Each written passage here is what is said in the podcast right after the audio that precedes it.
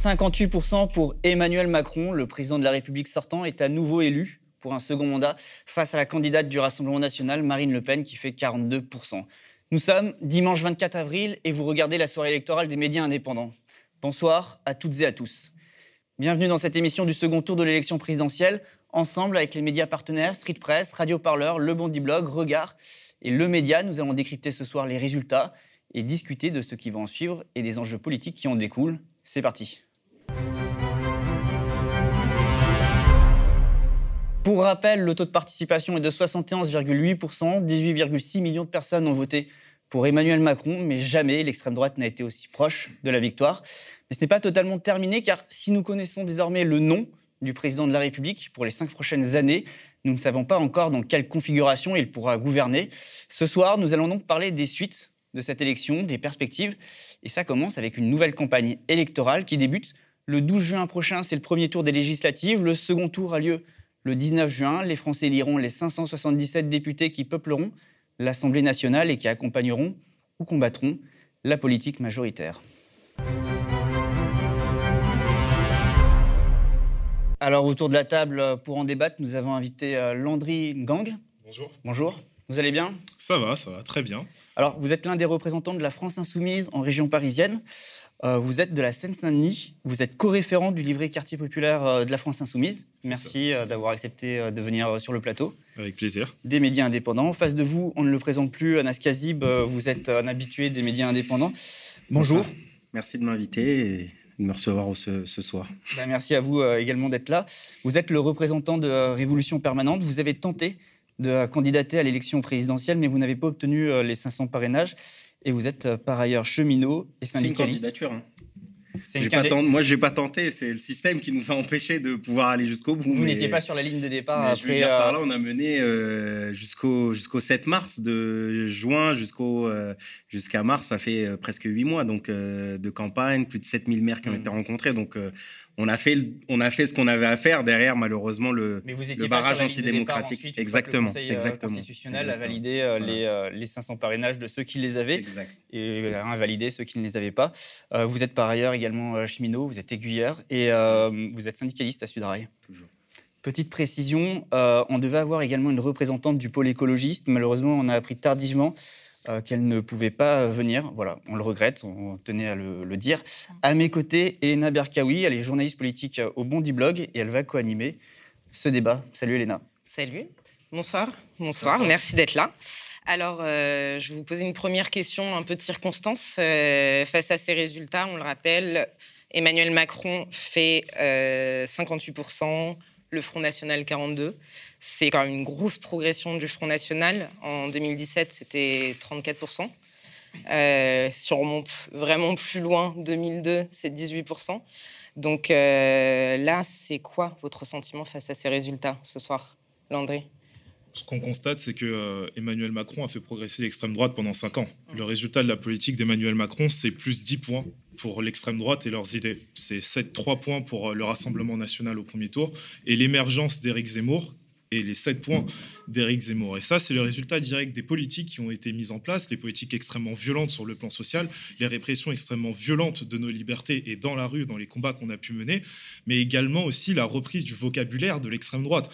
Il faut se souvenir que Gérald Darmanin avait utilisé le mot ensauvagement à l'été 2018, vocabulaire qui était uniquement cantonné à l'extrême droite. Ensuite, ça a été certains ministres comme euh, Blanquer ou comme Vidal qui ont parlé d'islamo-gauchistes, de woke, qui ont même organisé des chasses aux islamo-gauchistes. Qui, effectivement, Plus euh, qu'une normalisation, c'est une reprise claire et nette du vocabulaire de l'extrême droite et des thématiques de l'extrême droite, avec pour seule volonté, en réalité, de ne pas parler de la question sociale et de permettre à l'extrême droite, qui est totalement invisible, inaudible et qui ne propose rien sur les thématiques sociales, de pouvoir euh, continuer à parader sur les plateaux télé, à diffuser leurs idées nauséabondes. Oui, on a un autre élément ce soir aussi qu'on oublie trop souvent de commenter dans ces moments-là, c'est l'abstention.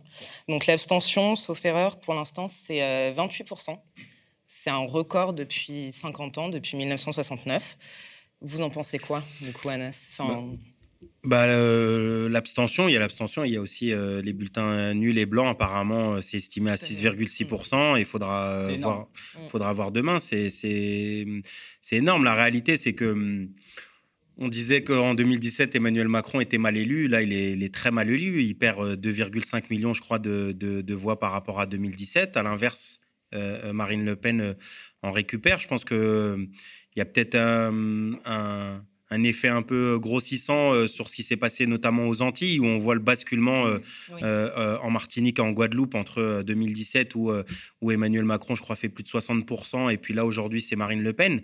je pense qu'il faut aussi dialoguer avec notre camp social, comme moi je l'appelle, celui qui a, viscéralement dans, dans, dans, dans sa dans son centre l'antimacronisme, en fait, ce qui a été ces cinq années, et qui malheureusement certains ont trouvé euh, euh, le choix de Marine Le Pen comme une forme de, rejet euh, d'Emmanuel Macron. Et ça, il, faut, il, faut, il faudra dialoguer avec ça. On a essayé, moi, personnellement, pendant, pendant les deux semaines entre les, les deux tours j'ai passé énormément de temps à discuter avec des personnes parfois racisées, parfois musulmanes, etc., qui par rejet d'Emmanuel Macron parce qu'ils te disent Anas, c'est pas possible, je ne peux pas. Euh, il y, a, y, a, aussi une vers l'abstention, du coup, aller plutôt vers un vote euh, limite Marine Le Pen. Oui, euh, une, aller, aller, aller, à un vote Marine Le Pen. Il y a aussi une phrase. Vous êtes abstenu, vous? Moi, je me suis abstenu. Nous, notre ligne à Révolution Permanente, c'était ce qu'on qualifie d'abstention active, c'est-à-dire que c'est de dénoncer à travers les mobilisations dans les rues, etc. finalement, un boycott plutôt. Je ne sais pas si c'est un boycott parce qu'on n'a pas boycotté les élections. On considère que l'élection, elle veut dire quelque chose. On l'analyse. On n'est pas dans. on, ne pense pas que c'est euh, quelque chose de folklorique où euh, il y a des gens qui s'intéressent au vote. Non, on, a fait un choix, euh, celui de dire ni PES ni choléra, ni Emmanuel Macron, ni Le Pen. Il y a aussi des mobilisations dans la jeunesse. Votre média, vos médias les ont suivis aussi. Il y a eu des occupations de facultés. Il y a une camarade qui est sociologue, Kautar Archi, qui disait chez, chez vos confrère de Mediapart, elle disait une phrase euh, euh, euh, dont j'ai pas, je vais la paraphraser, mais elle disait c'est difficile à demander à, un gilet jaune qui a, perdu une main de voter Emmanuel Macron avec l'autre. Et je trouve que cette phrase, elle est, elle est, elle est terriblement forte à, à plein d'égards en fait. Et je pense qu'on est arrivé dans une dans un deuxième tour où il y avait rien de bon en fait. Moi personnellement, le résultat de ce soir, euh, j'attendais rien de bon en fait euh, et de satisfaisant euh, pour, pour, pour mon camp. La seule chose que qu'on va devoir faire aujourd'hui, c'est cette troisième voie qui est pour moi c'est la troisième voie de la lutte de classe qui doit revenir. D'accord, vous comprenez vous aussi ce taux d'abstention Bien sûr. Euh, nous, on a vu une grande participation en Seine-Saint-Denis de la part d'électeurs qu'on n'attendait pas ou qu'on n'avait pas vu dans les gens depuis très longtemps. Une grande partie de la jeunesse qui a cru au nouveau monde qu'on voulait proposer, le nouveau monde avec Jean-Luc Mélenchon et l'Union populaire. Ah, c'est très difficile, qui a été stabilisé. Nous, de ce qu'on constate dans les bureaux de vote, c'est qu'on a l'impression que c'est les 30-45 ans qui ont plutôt boudé les urnes, quand les 18-25 ans se sont surmobilisés. Donc on verra après euh, à tête opposée quand on aura vraiment les chiffres euh, plus tard. Mais on a eu une, impression qu'il y avait vraiment une plus grande participation de ceux qui étaient les plus éloignés de la politique. une participation en direction de Jean-Luc Mélenchon. La preuve, il fait 49% en Seine-Saint-Denis et plus de 66% bien sûr euh, dans, dans ma ville à Saint-Denis. Donc je peux très facilement comprendre que des électeurs qui ont réussi à se remobiliser parce qu'ils croyaient au nouveau monde qu'on proposait, aux 1400 euros pour le SMIC, aux 1063 euros pour les jeunes, à plus une retraite sous le seuil de pauvreté, je peux les comprendre qui n'aient pas envie d'aller voter ou pour la peste ou pour le choléra au second tour. Et qui, vu que le vote blanc aujourd'hui n'a aucune utilité, mmh décide de dire bah, je vais m'abstenir parce qu'au moins je suis sûr que ce soir on va parler de l'abstention et ce sera plus efficace qu'un vote blanc. Malheureusement, je le regrette. Je pense qu'il fallait aller aux urnes, même pour voter blanc. Il faut rester actif et surtout que la bataille n'est pas terminée. Vous venez de dire que le vote blanc sert à rien. Et... Malheureusement, oui, ça je le dis. Le vote blanc aujourd'hui ne sert à rien. Mais s'abstenir. Ensuite, vous concluez euh, comme ça. Pour montrer un choix clair, je suis parti. en gros, le choix du vote blanc aujourd'hui, qu'est-ce qu'il veut dire? Il veut dire j'ai fait ma démarche citoyenne, je suis parti voter, mais je n'ai choisi ni Le Pen ni Macron. L'abstention, en réalité, ne veut pas dire grand-chose. Nous, on peut l'interpréter en disant entre le premier tour et le deuxième tour, il y a plus grand, un plus grand abstention. Donc, la différence, ce sont des électeurs qui n'ont pas voulu choisir. Mais en réalité, on ne sait pas combien de personnes euh, n'ont pas pu aller voter, on ne sait pas combien de personnes sont parties en vacances, les mal inscrits, etc., etc. Donc, il faut engager cette démarche citoyenne d'aller voter blanc euh, pour ceux qui veulent et pas rester euh, dans l'abstention. Ouais, ça, c'est une euh, longue euh, entreprise parce qu'on voit bien que l'abstention d'élection en élection, elle fait que se creuser. Par contre, ce qui est intéressant, c'est. Oui, allez-y, un, un, mot sur l'abstention, elle, elle, elle, elle, confirme aussi cette crise politique et démocratique mm. importante. Enfin, déjà, le, on disait que l'élection d'Emmanuel Macron, elle se faisait sur la, chute du bipartisme entre le, la droite, la gauche. Aujourd'hui, on l'a vu dans cette élection où, au final, il y a eu les, ces fameux trois blocs qui, qui, ont, qui ont aspiré le vote utile, que ce soit à l'extrême droite, que ce soit à gauche pour Jean-Luc Mélenchon ou Emmanuel Macron. Comment? C'était pas un vote utile. Quand on regarde l'affaissement des autres candidats de gauche, ils perdent 3 points en un mois, on en prend 11. Donc on a réussi à capter un électorat qui comptait plutôt je pense qu'il s'abstenir. Non, je pense qu'il y a eu, un, je pense qu'il y a eu, un, il y a, il y a eu une forme de vote utile euh, euh, pour, pour également Emmanuel, euh, pour, pour Emmanuel Macron, Marine Le Pen et, et Jean-Luc et Jean-Luc Mélenchon, qui est des gens qui votent et par conviction parce qu'ils sont, ils sont d'accord avec le programme. Ça, il y a, il y a, enfin, il y a aucun problème. Il y avait déjà plus de 19% en, en 2017, mais la réalité, c'est, c'est vrai que cette élection, elle arrive après cinq années de lutte de classe où effectivement, il y a une aspiration aussi pour une grande partie de la jeunesse, une grande partie des secteurs euh, des quartiers populaires, etc., etc., de, de, notre camp social qui a lutté pour le climat, euh, contre la réforme des retraites, du mouvement des Gilets jaunes et autres, qui se sont dit à un moment donné, est-ce que Mélenchon, c'est pas euh, le, vote utile pour notre camp face à ça? Et je pense que c'est pas, c'est pas, problème, c'est pas une, c'est pas une insulte de le dire,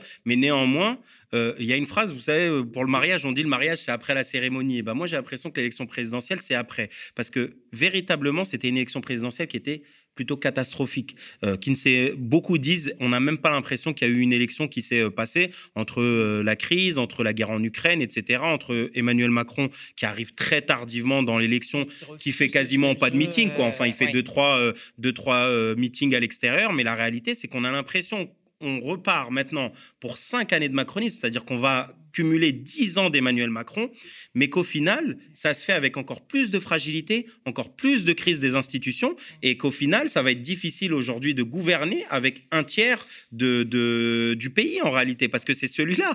La, la, question de la gouvernance, de comment ça va se passer après, là, c'est la question aussi qui nous intéresse. Je pense que vous deux, vous ne serez pas forcément d'accord, mais il y a des échéances pour le coup, et la prochaine étape, c'est les législatives, euh, qui, euh, comme tu le disais, vont se dérouler le 12 et euh, le 19 juin. Il y a déjà une communication qui commence à s'amorcer, notamment chez la France Insoumise, qui a été très active de ce point de vue-là.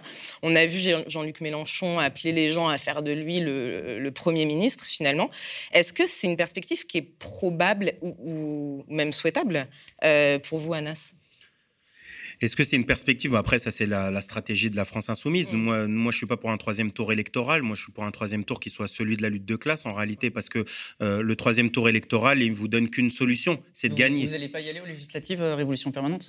Pour l'instant, c'est encore en réflexion. On va voir, on va trancher, mais, euh, mais de toute façon. vous ne savez pas si vous vous présentez C'était en, en réflexion au niveau de l'organisation. De toute façon, notre positionnement dans les élections, quelles qu'elles soient, c'est pas le but n'est pas de, de, de considérer qu'à travers les institutions, en fait, on va changer les choses, qu'être le Premier ministre d'Emmanuel Macron va changer euh, euh, la, phase, la phase des choses. On considère que, et même si on entend vraiment les gens qui, qui ont cette volonté en fait de penser que faire barrage au macronisme, etc., ça va se faire par, par les urnes, etc., par un processus législatif et autres. Non, on dit que ce qui a fait barrage et ce qui a pu faire barrage à Emmanuel Macron durant ces cinq années, c'est le mouvement des Gilets jaunes, c'est la réforme des retraites où on a bataillé plus de 60 jours en fait. Pendant 60 jours, on a tenu les piquets. C'est ça ce qui a fait reculer euh, Emmanuel Macron. C'est euh, lorsque euh, le comité Adama, le 2 et le 13 juin 2020, mettent en tout plus de 200 000 personnes et mettent sur le, la table la question des violences policières. Souvenez-vous mm. que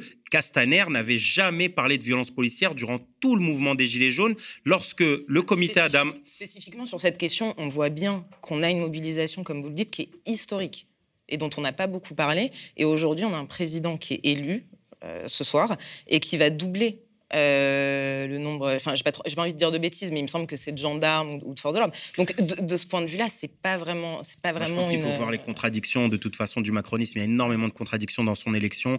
Il va falloir voir l'après, quel va être son mmh. gouvernement, comment il va faire. Il y a des, il y a des éditorialistes qui disent que peut-être qu'une euh, partie des LR vont rejoindre euh, Emmanuel Macron avec Sarkozy. Peut-être qu'ils vont faire rentrer des ministres un peu importants de venus des Républicains et autres. On va voir ce qui va, ce que va, ce que va tenter le gouvernement. La réalité, c'est que son élection elle est autant fragile qu'elle n'a été euh, euh, en 2017. On l'a vu dès le début, en 2017, c'était le nouveau, encore plus fragile. Euh, en 2017, on disait c'était le nouveau monde et autres. Il y a eu l'affaire Benalla, l'affaire Hulot, Nissen, etc. Et puis un an après, il y a eu le mouvement des Gilets jaunes qui arrivait directement. Donc au, final, son, quinquennat, il, a été, il a eu du mal à le tenir. Et c'est quand même assez particulier de se dire qu'après cinq années, après tout ce qui s'est passé, c'est une nouvelle fois Emmanuel Macron qui, qui gagne. Et je pense que la résultante de tout ça, c'est que les gens vont pas rester silencieux cinq ans. Très sincèrement, les gens vont pas attendre 2027 en fait, ou vont pas attendre les législatives ou les régionales ou les européennes, vont pas attendre un débouché institutionnel. Je vous dis juste un, mot. Il y avait un, sondage très intéressant dans le journal La Croix.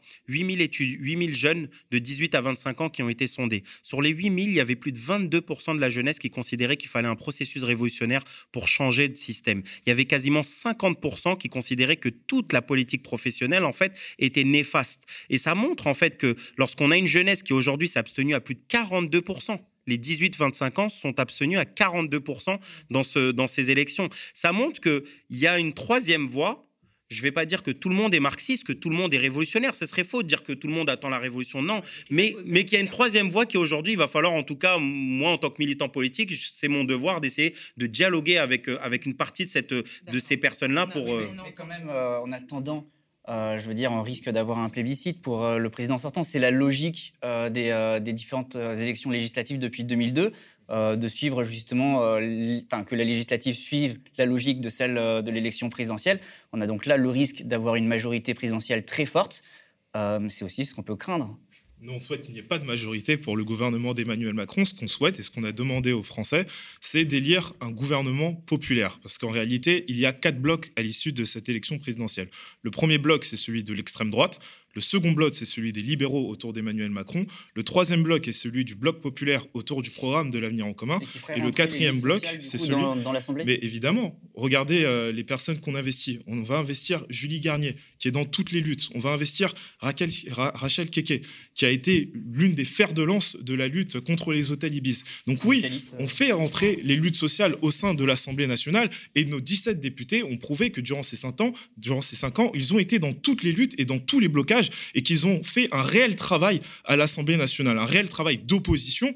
On le voit pendant la réforme des retraites. On ne les a pas lâchés. Chaque mot, ont été, chaque mot a été débattu. On ne les a pas lâchés, on leur a montré leurs contradictions dans leur retraite et on est parti dans la rue accompagner les mobilisations sociales. On a réussi à rester sur les deux tableaux. Notre objectif pour euh, les prochaines élections législatives, c'est de faire en sorte qu'on ait cette majorité populaire.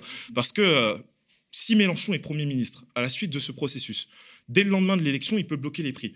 Et ça, ça va alléger immédiatement énormément de familles. Si on a une majorité populaire, on pourra mettre en place notre programme, celui qu'on a défendu pendant cette élection présidentielle. Donc le combat n'est pas terminé, on va le mener jusqu'au bout et on va demander aux Français une nouvelle fois de retourner aux urnes pour battre Emmanuel Macron et surtout pour construire un autre monde, ce qu'on leur avait proposé à ces euh, élections. la, gauche est très majoritaire euh, et très majoritaire.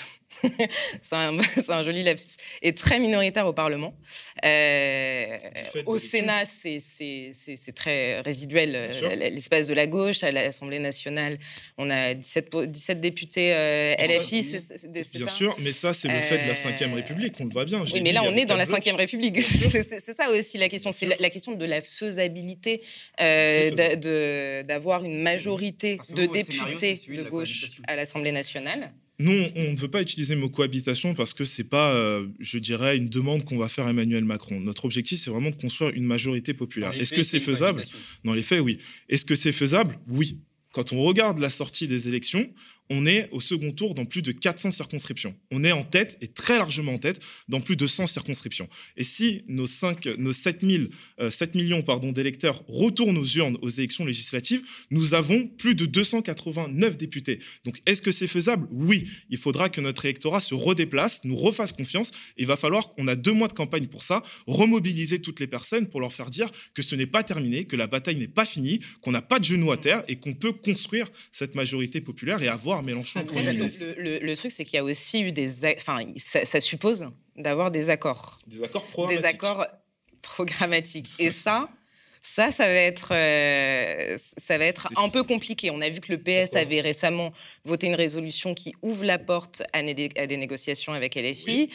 Au NPA, on, commence à se déclarer favorable à des candidatures d'union. NPA qui, invite à continuer.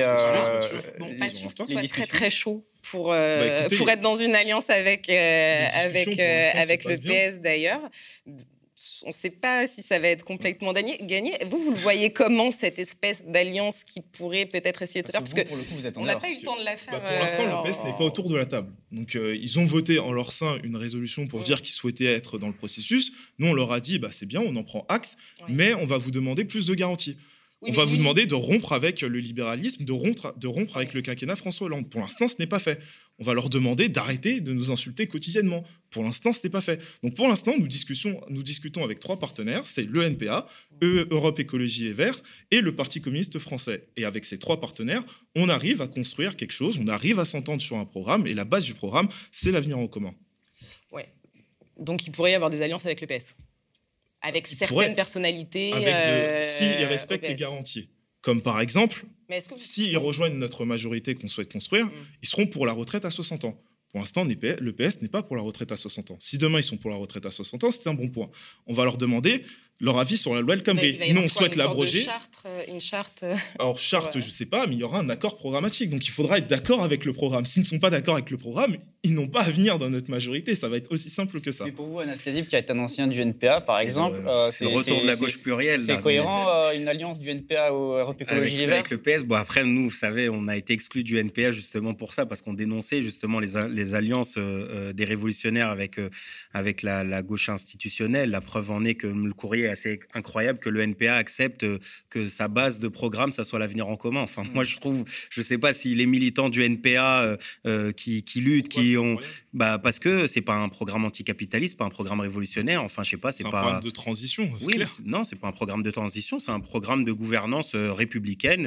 enfin, il n'y a pas de, il a pas de problème là-dedans, quoi. Enfin, la, la, France insoumise est un parti républicain institutionnel. enfin, il y a dans l'avenir en commun, il n'y a pas une seule fois le mot islamophobie, par exemple il y a euh, la lutte contre le communautarisme euh, euh, dans, dans, le, tout le livret sur la, question de la sécurité, renforcer les principes de, la laïcité, etc., dans l'espace public et autres. Il y a énormément de choses. C'est-à-dire que c'est pas, ça n'a rien à voir. Enfin, je veux dire que les, révolutionnaires vont avoir un programme, je sais pas, de, régularisation de tous les sans-papiers, d'ouverture des frontières, d'expropriation des richesses, des grandes banques, etc. Enfin, il y a un certain nombre de choses. Maintenant, moi, je suis pas au NPA, ça eux de, de prendre leur, leur responsabilité. Mais je trouve que c'est euh, un pas, euh, un pas sur la droite euh, très, très important ce qui est fait. Et en même temps, avec le PS, souvent, j'entends, moi, dire plus jamais PS. Enfin, faire une alliance avec ceux qui ont voté la loi séparatisme, ceux qui, euh, qui votent les lois sécurité globale, euh, euh, l'Alliance Bourgogne-Franche-Comté, Europe Écologie Les Verts, Parti Socialiste qui a voté l'ouverture à la concurrence SNCF dans l'ensemble des lignes. Même Xavier Bertrand n'a même pas fait ça. On a vu déjà ce que sont ces alliances-là avec le Parti Socialiste et Europe Écologie Les Verts. La finalité, c'est c'est encore une fois le retour de la gauche plurielle. Mais ma position, c'est que Bon, admettons, moi, je, c'est leur stratégie de, de considérer que euh, il faut tout euh, mettre sur, sur la question électorale. Moi, ce n'est pas ma stratégie personnellement. Je considère que, comme je le dis, c'est soit tu gagnes, soit tu gagnes. Euh, et si tu perds, tu es dans la merde parce que derrière, qu'est-ce que tu fais en fait pour faire barrage à la retraite à 65 ans? Qu'est-ce que tu fais pour, pour empêcher la question du RSA, etc. Ça, c'est dans la lutte de classe que ça peut se faire. Ça se fait pas à travers les élections. Et euh, il y a une quatrième voie aussi qui, moi, j'entends beaucoup en tant que militant syndical, c'est celle des directions syndicales, qui sont en train d'essayer de renforcer le dialogue et ils veulent renforcer le dialogue social avec Emmanuel Macron. De quel dialogue social on parle?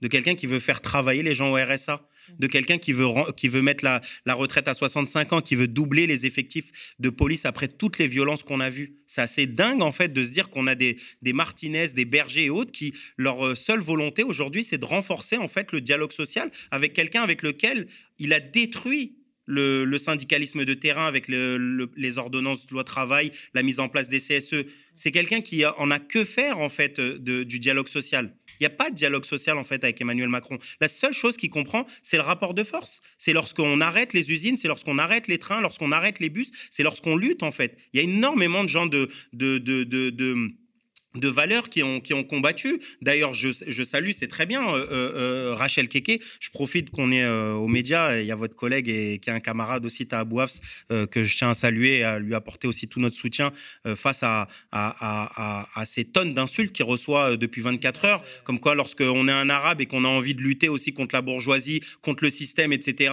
qu'on rentre et qui, qui est à peine investi par l'Union populaire et déjà il se fait insulter, qu'il sache qu'on est derrière lui et qu'on ne laissera, on laissera jamais seul face à face à toutes ces insultes-là. Donc, quoi qu'il arrive. Donc, vous allez soutenir quand même des candidatures de l'Union populaire. Mais moi, j'ai énormément de respect pour que ce soit pour Rachel Keke ou, ou, euh, ou Taha ou d'autres militants de, de, terrain ou autres. Julie Garnier passe euh, le 28 février, elle est convoquée, euh, le 28 avril pardon, prochain, elle est convoquée au commissariat. On y sera, on va lui apporter tout notre soutien. Enfin, je veux dire, les gens nous connaissent et me connaissent. C'est-à-dire que dans la, dans, dans la lutte, dans le combat, on laisse jamais personne à terre. On laisse jamais personne seul. C'est nous, notre, ce qu'on propose aujourd'hui, c'est de construire euh, non pas une force électoraliste, mais une force de résistance. Parce qu'on va devoir résister, en fait, face à, à Emmanuel Macron. dans les luttes, quand même, entre vous. Ça, c'est évident. On se croise euh, tout le temps dans les manifestations, on, se croise tout le temps dans les projets, Je veux dire par là, c'est. Il y, a un désaccord programmatique, ça c'est clair. Mais de là pas, à pas dire, que euh, programmatique, stratégique, stratégie aussi. et, euh, ne nous résume pas à une force électoraliste. La preuve, c'est qu'on est dans les luttes et qu'on a toujours été et qu'on sera toujours dans les luttes. Notre objectif, c'est faire en sorte qu'on n'ait pas besoin de construire je ne sais combien de manifestations pour avoir la retraite à 60 ans, mais qu'on ait juste besoin de gagner une élection qui sont les élections législatives.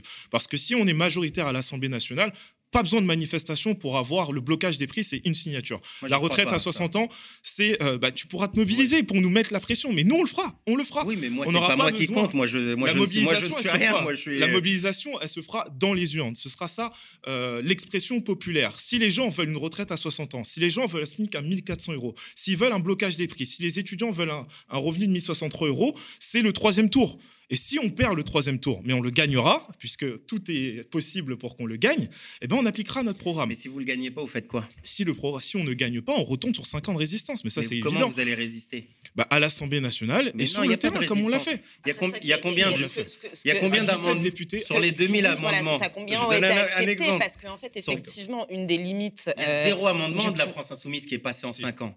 Sur les 2000 amendements de la réforme des retraites, il y en a combien qui sont passés Sur la réforme des retraites, il y en a mais sur le sur euh, le quinquennat ça sert à rien de dire aux gens que la réforme des retraites, elle s'est battue. Moi, je... La réforme des retraites, elle s'est battue sur deux tableaux, dans la rue et à l'Assemblée nationale. on les a mis face à leurs contradictions. Bien sûr que c'est.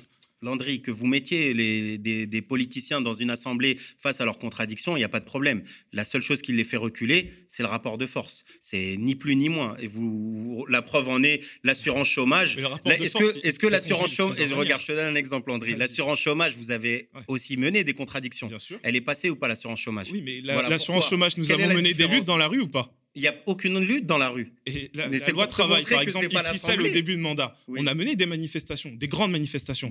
on des a perdu. Perlées. D'accord. C'est des journées perlées, malheureusement. C'est la preuve que lutter uniquement dans la rue, ça ne suffit pas. Si on arrive à empêcher Emmanuel Macron d'avoir une majorité, et ça, c'est par les élections législatives qui arrivent, il ne pourra pas mettre en œuvre son programme, tout simplement. Et nous, on pourra mettre en place le nôtre. Moi, je doute. Quel, grand changement social on a eu euh, récemment, euh, uniquement grâce euh, aux acquis parlementaires alors j'étais beaucoup trop jeune pour le dire, mais on a eu par exemple sous le gouvernement Jospin les 35 heures. Voilà. C'est un exemple concret. Les 35 heures, ça a permis d'alléger le temps de travail pour, plein de personnes et ça a permis de créer même de l'emploi. Oui, ça, ça, ça c'est le, gouvernement Jospin. Ce qu'on voit aussi, est-ce qu'il y, a une crise démocratique C'est qu'avec la Macronie, on va voir comment ça va se passer, parce qu'effectivement, les législatives vont aussi façonner ce que va être le pouvoir d'Emmanuel Macron. il n'aura peut-être pas euh, la vague de députés qu'il a eu en 2017, euh, mais effectivement, là, c'était c'est assez correct. C'est-à-dire qu'en fait, il n'y a, pas eu de position, il a pas eu de possibilité pour l'opposition de gauche de euh, de, de, mener une vraie résistance au, sein de, au sein du Parlement. et... La résistance, c'est pas uniquement la victoire. Sinon, ça voudrait dire qu'on a quasiment résisté sur rien pendant euh, le quinquennat d'Emmanuel Macron, vu qu'il a pu réussir à passer énormément de réformes. On a résisté en montrant les incohérences totales des projets de loi qu'ils ont essayé de faire passer. Sur l'assurance chômage, on leur a dit, mais Regardez le nombre de chômeurs, regardez le nombre d'emplois disponibles. Ça ne matche pas. Il y a un problème structurel. Donc, ce que vous allez faire, c'est juste fouetter des personnes qui ne peuvent pas travailler puisqu'il n'y a pas assez de travail disponible. Sur la réforme des retraites, pareil. On leur a dit, vous allez étendre, vous vouliez étendre le travail jusqu'à 64, 65 ans. Sauf que la majorité des personnes de plus de 60 ans sont au chômage. Comment on fait? Ça, c'est de la résistance. C'est montrer des arguments qui voudraient nous faire croire que c'est tout à fait normal, que c'est tout à fait logique, qu'on n'a pas le choix de faire ça, que Bercy bien, bien sûr que si, on peut faire autrement. C'est de la résistance. C'est un contre-argumentaire qu'on mène à l'Assemblée nationale et qu'on continuera à mener à l'Assemblée nationale, suivi des mobilisations de terrain sur lesquelles nous n'avons jamais manqué. Moi, j'adore Landry, enfin, c'est fraternel de toute façon. Moi, je connais ses positions, il connaît les miennes, mais je veux dire par là que la question, elle n'est elle est, elle est pas d'être dans la rue, elle est de coordonner et organiser. C'est ça ce, dont on parle. Quand on parle de, lutte de classe, ce n'est pas être présent à la manifestation, mettre un barnum et, être avec ses députés et serrer des mains. C'est pas ça. Être dans la rue, c'est d'organiser en fait la lutte. C'est-à-dire que par exemple, je donne un exemple sur les réfugiés étudiants. Je pense que vous avez suivi avec Révolution permanente. On a été aux côtés d'étudiants réfugiés euh, qui sont d'origine africaine, du Maroc, de Côte d'Ivoire et autres. On a réussi aujourd'hui dans certaines facultés à les faire s'inscrire en fait, mmh. parce qu'on a lutté on s'est organisé, on s'est coordonné, on a organisé des assemblées générales dans les facultés, etc. Il y a énormément de choses. C'est ça lorsqu'on parle de résistance. C'est pas juste, il y a une manifestation, il y a une marche, je suis présent. Ça, j'ai, jamais, jamais, je dirais, jamais, je, je, dirais que des militants euh, euh, euh, insoumis ou autres ne sont pas. Bien sûr, bien sûr que vous êtes dans, dans, dans, des, dans des manifestations, vous êtes là. Mais c'est ce dont on parle, c'est est-ce que vous vous êtes pour un débouché électoral, c'est-à-dire de, changement et de transformation par les élections, par le Parlement, ou d'une transformation de lutte de classe, c'est-à-dire à travers la rue, à travers la grève générale, à travers les mobilisations. Vous n'êtes pas pour cette voie-là. Que vous la souteniez lorsqu'elle se produit, je veux dire, euh, euh, vous n'avez pas, pas vraiment le choix. Lorsqu'il y a le mouvement des Gilets jaunes, vous êtes obligé aussi de, de, suivre lorsqu'il y a les mobilisations des retraites. on a été les premiers euh, à l'appeler à rejoindre les Gilets jaunes. Hein, au, mouvement au mouvement des Gilets jaunes. Parce que c'est pas uniquement suivre. On a vu ce qui se passait plein d'organisations à gauche étaient assez euh, tremblantes face à ce qui émergeait. Nous, on a dit immédiatement, on connaît la situation de ces gens-là, ce ne sont pas des fachos, des antisémites ou euh, tous les autres injonctions que nous disait le gouvernement. Et on a été allé tout de suite. On a été allé, mais tu, peux, tout le monde peut aller revoir nos positions. Mais, juste pour revenir, juste pour revenir rapidement sur euh, ce qu'il disait. Oui, nous, on assume. Nous sommes pour prendre les institutions et pour les redonner au peuple. On est pour changer la Ve République, pour faire en sorte qu'il y ait plus de représentativité de, des positions de, de tous les Français. On est pour faire en sorte que oui, il y ait besoin que d'une loi, que d'une signature pour passer le SMIC à 1400 euros et ainsi de suite et ainsi de suite. On propose un, un programme, ce qu'on appelle la révolution citoyenne, c'est-à-dire une révolution des citoyens par le processus électoral pour mettre en œuvre toutes les avancées hmm qu'on a dans ce programme, l'avenir en commun. Et ça, on l'assume.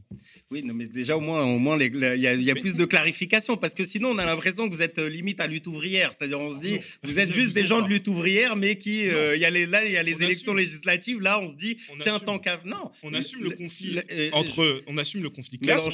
Mélenchon, a, fait une prise de parole. Il a dit l'action, c'est le 12 et 19 juin. Il n'a pas dit l'action, c'est demain matin, c'est dès maintenant, il va falloir faire la guerre, il va falloir la misère, faire, faire une guerre sociale à Emmanuel Macron dans la rue. Il a dit non, élisez-moi Premier ministre. Moi, personnellement, après, je pense très sincèrement, enfin, c'est après. Euh, d'ailleurs, moi Premier ministre, ce qu'on veut dire. 296 députés, bon courage.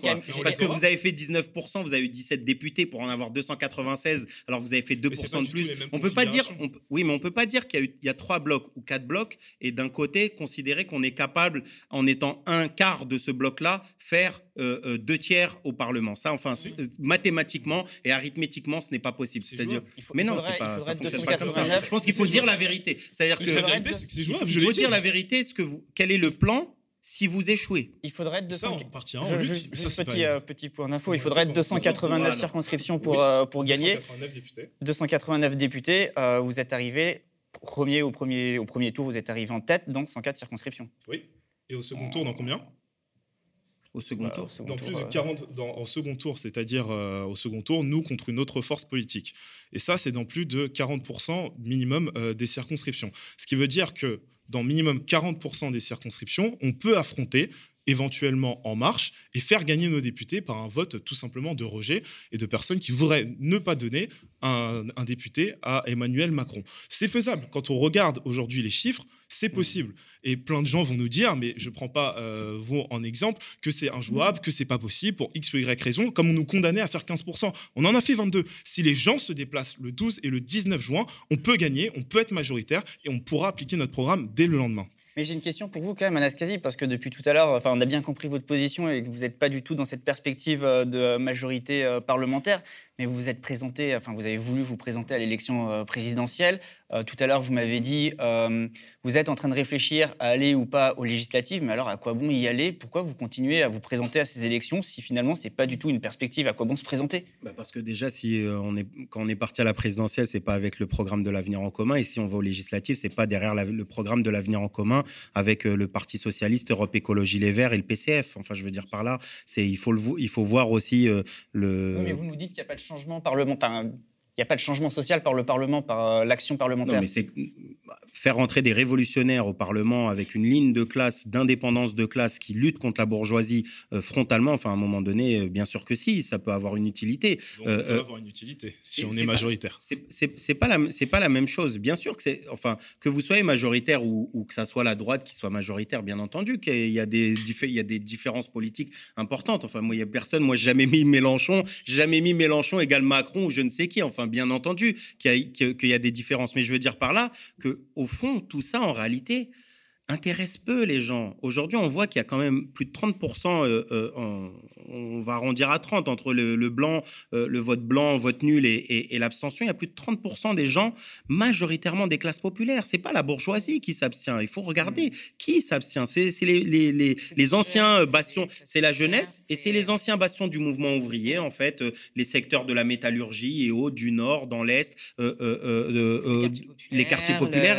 C'est-à-dire qu'il va falloir qu'on puisse discuter avec tous ces secteurs-là qui aujourd'hui, s'ils se sont abstenus, c'est pas qu'ils en ont que faire de la vie en fait et, que tout va bien pour eux. C'est qu'au contraire, ils ont vu que dans l'issue électorale, ils ne peuvent pas changer euh, la donne. Moi, hier, j'ai croisé des jeunes. Je donne juste un exemple. J'ai croisé des jeunes dans le 18e arrondissement euh, euh, où, où, je suis originaire et on a discuté des élections. Et puis, ils disent, de toute façon, quoi qu'il arrive, on va se faire défoncer qu'il, c'est ça la réaction. C'est-à-dire que quoi qu'il arrive, les, pour les, les classes populaires, il n'y a rien de bon en fait. À chaque fois qu'il y a eu des avancées sociales, c'est dans les grèves de 36, les grèves de 68, de 95 et au-delà, chaque fois que notre camp s'est mobilisé massivement. C'est pas une, c'est pas une, je trouve dommage et c'est un peu le, ce qui est gênant dans, dans cette élection. Moi-même, j'ai été comme Rémi dit, j'ai été candidat, mais nous, on était candidat et on, on, on, racontait les luttes. On disait à quel point elles étaient, elles étaient centrales, pas le candidat, pas le programme. C'est ces, ces luttes-là qu'on a essayé de mettre au centre, en fait. On disait d'essayer de redonner espoir aux gens qui avaient perdu espoir, justement,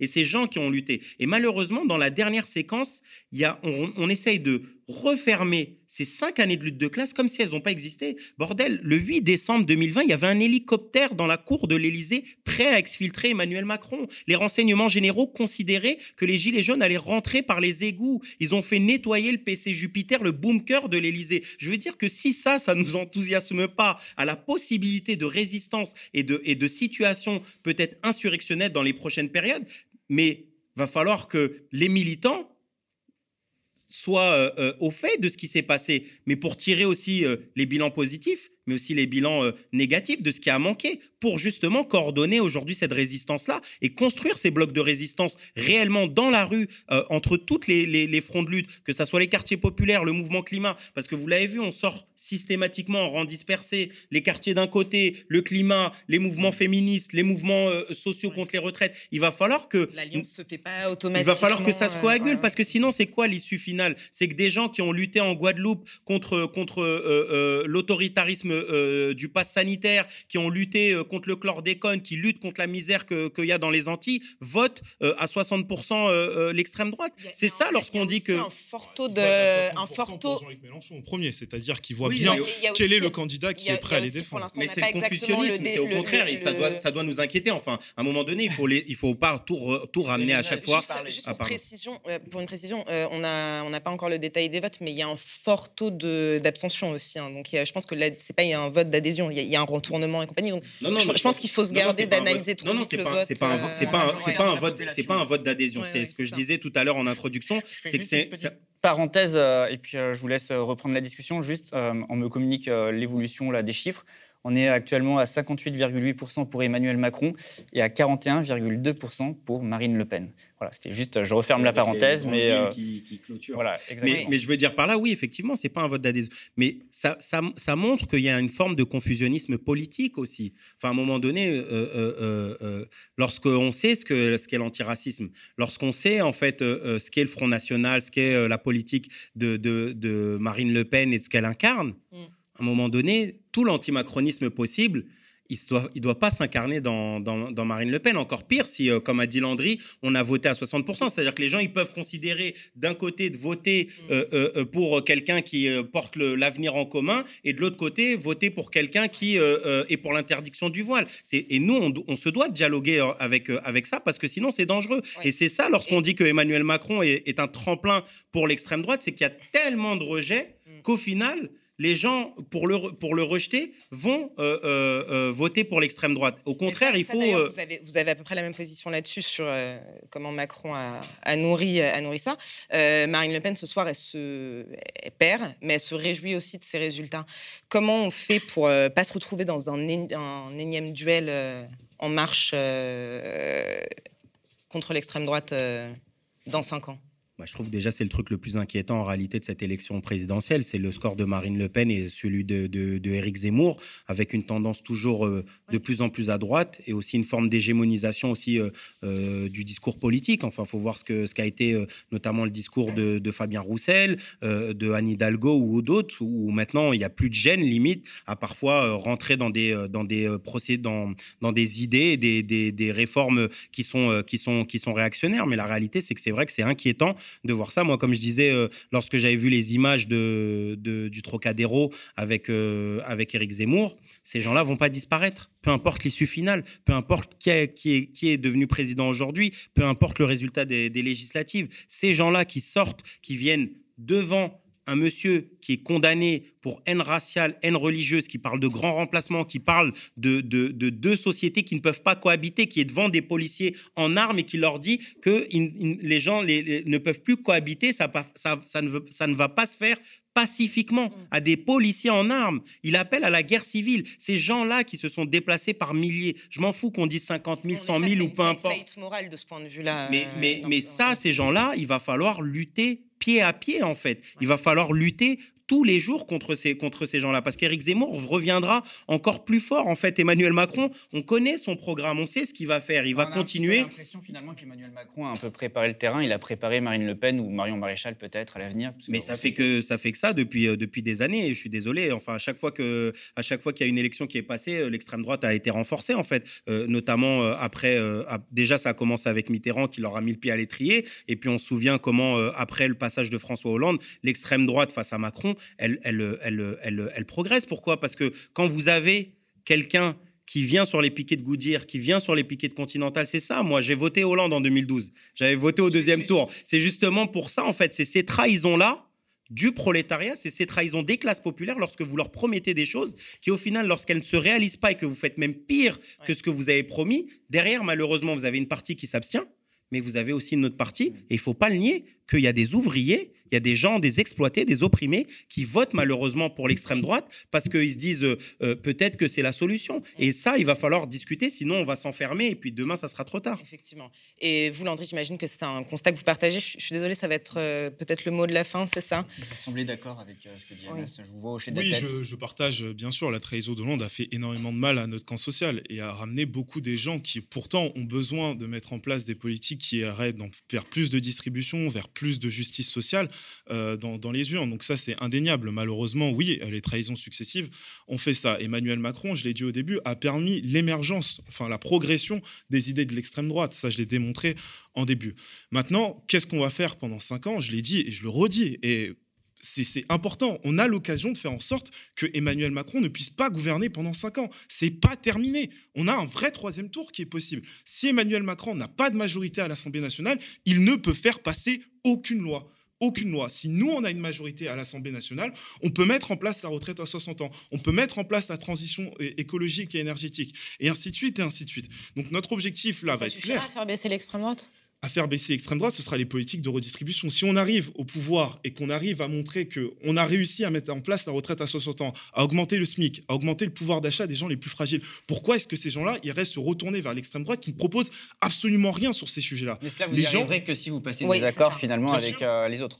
Avec, Avec le les NPA, autres, avec des le accords PCF, avec Europe Écologie. Les Verts. Des accords programmatiques, c'est-à-dire que ces gens-là seraient d'accord pour appliquer tout ce que je viens de vous proposer. S'ils sont d'accord pour Qui appliquer se ça, rallient en fait à l'avenir en commun. qui se rallient, oui, à à une partie de notre programme, bien sûr. On pourra faire euh, peut-être des, des arrangements sur quelques sujets, mais ce sera absolument pas sur les sujets que je viens de vous citer. C'est pour ça que pour l'instant, le Parti socialiste n'est pas autour de la table. Et je le redis, le Parti socialiste n'est pas autour de la table parce qu'ils ne sont pas d'accord avec notre programme. Mais bon, tout ça pour dire que le combat n'est pas terminé, qu'on va continuer à mener bataille que notre prochain objectif, c'est le troisième tour aux élections législatives le 12 et le 19 juin, et que si on arrive à avoir une majorité populaire, on pourra mettre en place le programme qu'on a défendu pendant ces élections. Et il rentrerait dans le Parlement de l'Union populaire? Qui ça? Bah, Vos partenaires, ceux qui accepteraient un On accord. verra comment euh, évoluera le, le Parlement de l'Union populaire, du coup, avec, euh, avec le- la rentrée de ces différentes formes. Pour l'instant, on a réussi, avec ce Parlement de l'Union populaire, à faire rentrer beaucoup de gens de lutte. Voilà, je, je le disais, on a Rachel Keke qui nous a rejoints, c'est pas rien. On a des militants historiques des mouvements de- de- du quartier populaire qui nous ont rejoints. Le BIM nous ont rejoints. On a, euh, par exemple... Potentiellement, si vous allez au bout des accords, un Philippe Poutou pourrait être euh, investi par l'Union populaire pour être candidat aux législatives. Et ce serait une très bonne chose, parce que ce sera envoyer un très beau symbole au sein de l'Assemblée nationale, et on pourra être sûr qu'il luttera dans notre camp et qu'il luttera dans l'intérêt des gens, des peuples. Pour du le peuple. mot de la fin, vous le souhaitez? Deux. Un Philippe Poutou, par exemple, à l'Assemblée nationale? Bah, Philippe Poutou avec le programme de l'avenir en commun, j'attends de voir ça, mais ça va être, euh, ça va être drôle. Mais enfin bon, c'est pas, c'est pas la ligne. Moi, j'étais au NPA et on a lutté contre ça justement parce qu'on considère que euh, l'ADN des, des, des révolutionnaires, c'est euh, la rupture justement avec, euh, avec euh, les politiques de conciliation de classe, etc. C'est une, lutte frontale contre le système capitaliste. On n'a rien à faire en fait dans une assemblée si c'est pour porter un, un- programme qui en fait vise à, euh, à gérer les institutions telles qu'elles sont. Enfin, en tout cas, moi, c'est pour ça que je me suis engagé en politique, c'est pour lutter contre tout ça. Mais je voulais juste dire un, un mot, enfin, parce que j'ai l'impression qu'il y a un peu de défaitisme aussi. Euh, Moi, personnellement, je suis pas fataliste, c'est-à-dire que c'est Vraiment, ça va, il n'y a pas de publicité, on n'est pas, on n'est pas à BFM. Normalement, on peut finir même à minuit. Mais, mais je, on, a, on a un plateau derrière. ah, d'accord, ok. Mais je veux dire par là que c'est c'est pas tout ou rien. C'est pas les s'il n'y a pas les élections euh, derrière ces cinq années. C'est cinq années, quoi qu'il arrive, d'Emmanuel Macron. Et il va falloir lutter dès aujourd'hui, en fait. Euh, Il n'y a pas le 12-19 juin, c'est dès aujourd'hui, en fait, qu'il faut lutter dans la rue, qu'il faut s'organiser. Il faut savoir, euh, euh, euh, nous, par exemple, euh, euh, chez Sudrail, euh, il y a une motion qui sortira bientôt. C'est-à-dire que, notamment, euh, si Emmanuel Macron pose sur la table, comme il l'a annoncé, la question de la réforme des retraites, on, prendra nos responsabilités et on appellera à la grève les cheminotes et les cheminots et même plus largement. Ça, c'est ça, c'est fondamental. C'est ça ce qui fait reculer. C'est lorsque il y a, y a des grilles qui sont fermées devant les bouches de métro, devant les gares. C'est que lorsque le pays est à l'arrêt, c'est ce que comprennent euh, les bourgeois, les Bernard Arnault, les Jeff Bezos et compagnie. C'est lorsqu'ils savent qu'il y a des militantes et des militants qui charbonnent sur le terrain quotidiennement pour lutter pour l'augmentation des salaires, pour leurs conditions de travail et autres. C'est comme ça, en fait, qu'on va réussir à le faire reculer. Et on n'a aucun doute, c'est que ces cinq années avec Emmanuel Macron, ça vont pas être de tout repos. Il va falloir s'organiser, se coordonner, et puis ça va passer On a dès pendant maintenant. cinq ans le président Emmanuel Macron, mais on n'est pas obligé d'avoir pendant Dans 5 le ans les politiques d'Emmanuel Macron. Non, mais je le dis, on n'est pas obligé de subir pendant 5 ans les politiques d'Emmanuel Macron. S'il n'a pas la majorité, il ne peut pas mettre en place ses politiques. Mais si vous n'avez pas la majorité, vous allez le subir alors, Mais, du coup. mais on le subira tout comme vous, Mais et on résistera avec Mais vous. non, j'ai pas- nous non plus, Bah, on veut pas résistons dès maintenant. C'est pour ça que Bah, on pourquoi on résiste pas dès maintenant troisième tour? Mais on a toujours résisté. Bah, c'est pour ça qu'on propose ce troisième tour. Mais surtout sur euh, le programme L'avenir en parce que de la manière dont tu en parles, même si je sais que c'est pas dans ce sens-là, on dirait que c'est un programme euh, qui, qui ne servira à rien. Mais c'est un beau programme d'harmonie entre les êtres humains et la nature et qui permettrait d'adoucir la, la vie de plein de gens. Quand on parle du SMIC à 1400 euros, voilà, toutes les personnes qui sont SMIC et qui sont majoritairement des femmes, ils trouveraient à gagner. Quand on parle, par exemple, de remettre dans le giron national euh, le secteur de l'énergie, le secteur du rail, le secteur du lot, c'est-à-dire permettre aux gens de faire des économies sur toutes ces factures-là. Donc notre programme permettra aux gens de mieux vivre et de, de pouvoir profiter un peu de la vie.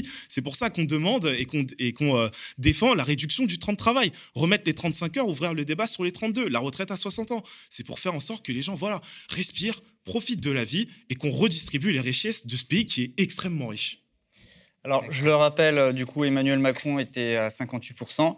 Donc, euh, 58-8, donc une victoire pour le président sortant. Merci à vous deux pour d'avoir participé à ce débat. Merci à vous également de nous avoir suivis. On va passer à un autre plateau avec d'autres invités. Alors ne nous quittez pas. Mais d'abord, on retrouve tout de suite nos collègues Mathieu Mollard de Street Press et Cass de Radio Parleur avec leurs invités, des acteurs du mouvement social qui vont débattre des luttes à organiser et peut-être aussi du front à mettre en place pour faire reculer la droite et les idées fascistes. Tout de suite, regardez cette petite chronique signée Irine Magil revient sur certains marqueurs de cette campagne présidentielle. Allez, à tout de suite. La campagne présidentielle touche à sa fin. Je vous propose donc de faire un petit bilan de ce moment politique qui aura été assez particulier. Particulier par sa médiocrité d'abord.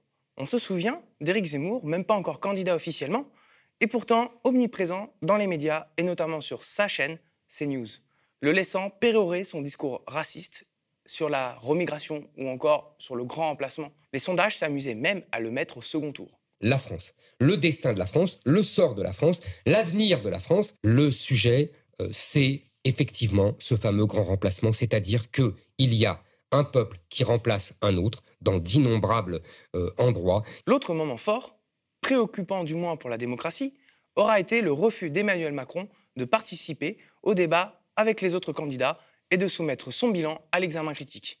Ce qui n'a pas empêché France 2 de lui poser le tapis rouge en diffusant son meeting. Et à la question euh, d'un journaliste de savoir si euh, le président allait débattre avec les 11 autres candidats, écoutez la réponse d'Emmanuel Macron. Je ne ferai pas de débat avec les autres candidats avant le premier tour. Un débat fortement marqué par le thème de l'immigration, imposé par Éric Zemmour évidemment, mais il s'est vite recentré sur les thématiques sociales bien impulsé par le candidat de la France insoumise Jean-Luc Mélenchon, mais aussi par le candidat NPA Philippe Poutou. Les ultra-riches, euh, ça concerne 43 milliardaires, je crois, en France, euh, ont gagné en 18 mois ou 19 mois, hein, entre mars 2020 et octobre 2021, 237 euh, milliards d'euros. Mais quand on parle de la vie des gens, vous avez déjà 8 millions de gens qui sont à l'aide alimentaire. Bon, 12 millions qui se chauffent plus. Alors quand même, il faut qu'on prenne conscience de la gravité de la situation. De ce scrutin ressort différents constats. Le premier, c'est que les partis historiques de gouvernement, le PS et les Républicains, sont plus bas que jamais. Mélenchon n'a jamais été aussi près d'accéder au second tour et Marine Le Pen y est quant à elle parvenue en faisant à peine campagne, profitant du buzz Zemmour pour terminer son entreprise de dédiabolisation. Et elle a également été bien aidée par les médias qui sont allés jusqu'à se demander si elle était bien d'extrême droite pendant l'entre-deux tours. La question que beaucoup se posent peut-être, Marine Le Pen est-elle d'extrême droite? Le vrai visage de l'extrême droite revient. Voilà ce que disait encore il y a 48 heures Emmanuel Macron à propos de, Marine Le Pen. C'est un des angles d'attaque choisis par le président sortant. Place aux législatives, désormais. Un scrutin qui sera peut-être le plus incertain depuis que le calendrier électoral a été modifié par Lionel Jospin en 2000. Bonsoir, bienvenue sur ce second plateau de cette soirée électorale organisée par les médias indépendants. On est sur le plateau du média, on est avec Street Press, Radio Parleur, Regard. Euh, dans cette seconde partie, on va parler des luttes parce que vous le savez, Emmanuel Macron vient d'être réélu avec un score de 58,2%. Ça veut dire qu'on est reparti pour 5 ans d'Emmanuel Macron. Ça va pas être facile, pas agréable tous les jours. On va essayer de réfléchir tous ensemble sur comment on peut essayer de lutter contre certaines réformes libérales, antisociales qu'il nous promet. Euh, je suis avec Hélène de Radio Parleur. Bonsoir. Bonsoir. Et nous avons autour de cette table Chloé Gerbier. Vous êtes euh, juriste, cofondatrice de Terre de Lutte, une association qui a pour but euh, d'aider les luttes locales, principalement contre les projets de bétonisation des terres, à s'organiser et à communiquer. Bonsoir. Bonsoir. À côté, nous avons Colin Champion, euh, président et cofondateur du syndicat lycéen La Voix lycéenne, qui a pris la suite euh, du syndicat euh, Union nationale lycéenne. Bonsoir. Bonsoir. Et en face, nous avons Céline Verzelletti, anciennement secrétaire générale de la CGT pénitentiaire, et vous êtes maintenant secrétaire confédéral de la CGT. Bonsoir. Emmanuel Macron a gagné, mais Marine Le Pen a fait un, un score très élevé. L'extrême droite n'a jamais été aussi haute dans les rues, dans les urnes, et le débat n'a jamais été aussi droitisé. Euh, aujourd'hui, on s'assume un peu partout d'extrême droite. Notre première question, elle est, elle est l'intention de Colin. Est-ce qu'aujourd'hui, dans les lycées, on assume de dire qu'on soutient, qu'on apprécie Marine Le Pen, ou c'est encore un sujet tabou? Alors moi, je sais pas, on n'avait pas eu beaucoup de temps euh, dans cette campagne présidentielle qui a quand même été euh, beaucoup volée à la jeunesse euh, pour analyser ça. Par contre, ce qu'on a pu constater, c'est que pendant ces cinq ans, la jeunesse, elle s'est pas du tout résignée et que là où elle a été présente, là où elle a répondu, aux attaques, aux politiques, aux mesures du gouvernement, bah, c'était dans la rue, c'était à travers les luttes qu'on a menées contre la réforme du bac, du lycée, contre toutes les, les mesures et les discours euh, sécuritaires, discriminants euh, euh, à l'égard des musulmans notamment qui ont été beaucoup visés. Et puis aussi, en fait, tout ce qui a été mené pendant ce quinquennat. Et je pense que la jeunesse, à la fois sur les luttes pour le climat, à la fois sur les luttes féministes, pour les, contre les discriminations LGBT, elle a été présente. Et c'est ça qui est, qui est, important. Alors après, oui, il y a une banalisation des discours d'extrême droite. on voit que dans les lycées, des organisations très minoritaires euh, bah, ont plus beaucoup de honte à se montrer. Euh, L'UNI, euh, la nouvelle organisation filiale de, Zemmour, Génération Z, qui aussi se montre avec des, des lycéens qui sont embrigadés là-dedans et qui sont, qui sont clairement, il faut dire les mots, je pense, des, des petits bourgeois qui, qui ont trouvé un poste et qui sont bien contents d'être d'être adoubés par celui qui a été porté sur les médias, euh, les médias de l'extrême droite, CNews. Et dans les lycées, vous faites quoi pour faire face à ça? Vous, vous, avez, j'imagine que vous y réfléchissez, vous vous posez des questions pour lutter contre ça. C'est quoi la réponse que vous essayez d'apporter? Ben Nous, évidemment, il y a le résultat de cette élection présidentielle. Il va nous amener à, revoir certaines choses, mais euh, déjà, ce qu'on constate, c'est qu'on a été là. Euh, avec la création de la voie lycéenne, on a voulu relancer aussi notre méthode, la changer, la façon dont on était présent pour les pour les lycéens à travers euh, bah, déjà l'activité syndicale au quotidien, c'est-à-dire euh, euh, défendre, informer, s'organiser pour bah, s'entraider entre nous. Ça, c'est quelque chose qu'on est en train de relancer. Dans près de 30 départements, on a des nouvelles fédérations qui se, qui se créent. Et puis, et puis à côté de ça, bah, voilà, c'est des permanences qui s'ouvrent, des salles qui sont ouvertes. Et notamment en période de Parcoursup, on sait que la sélection, ça, ça touche tout le monde, c'est très compliqué. Bah, on, s'aide entre nous et c'est ce qui compte. Et comment sont reçus donc Vous parliez de, de l'UNI, notamment, qui bon, gagne un peu de terrain dans le milieu universitaire.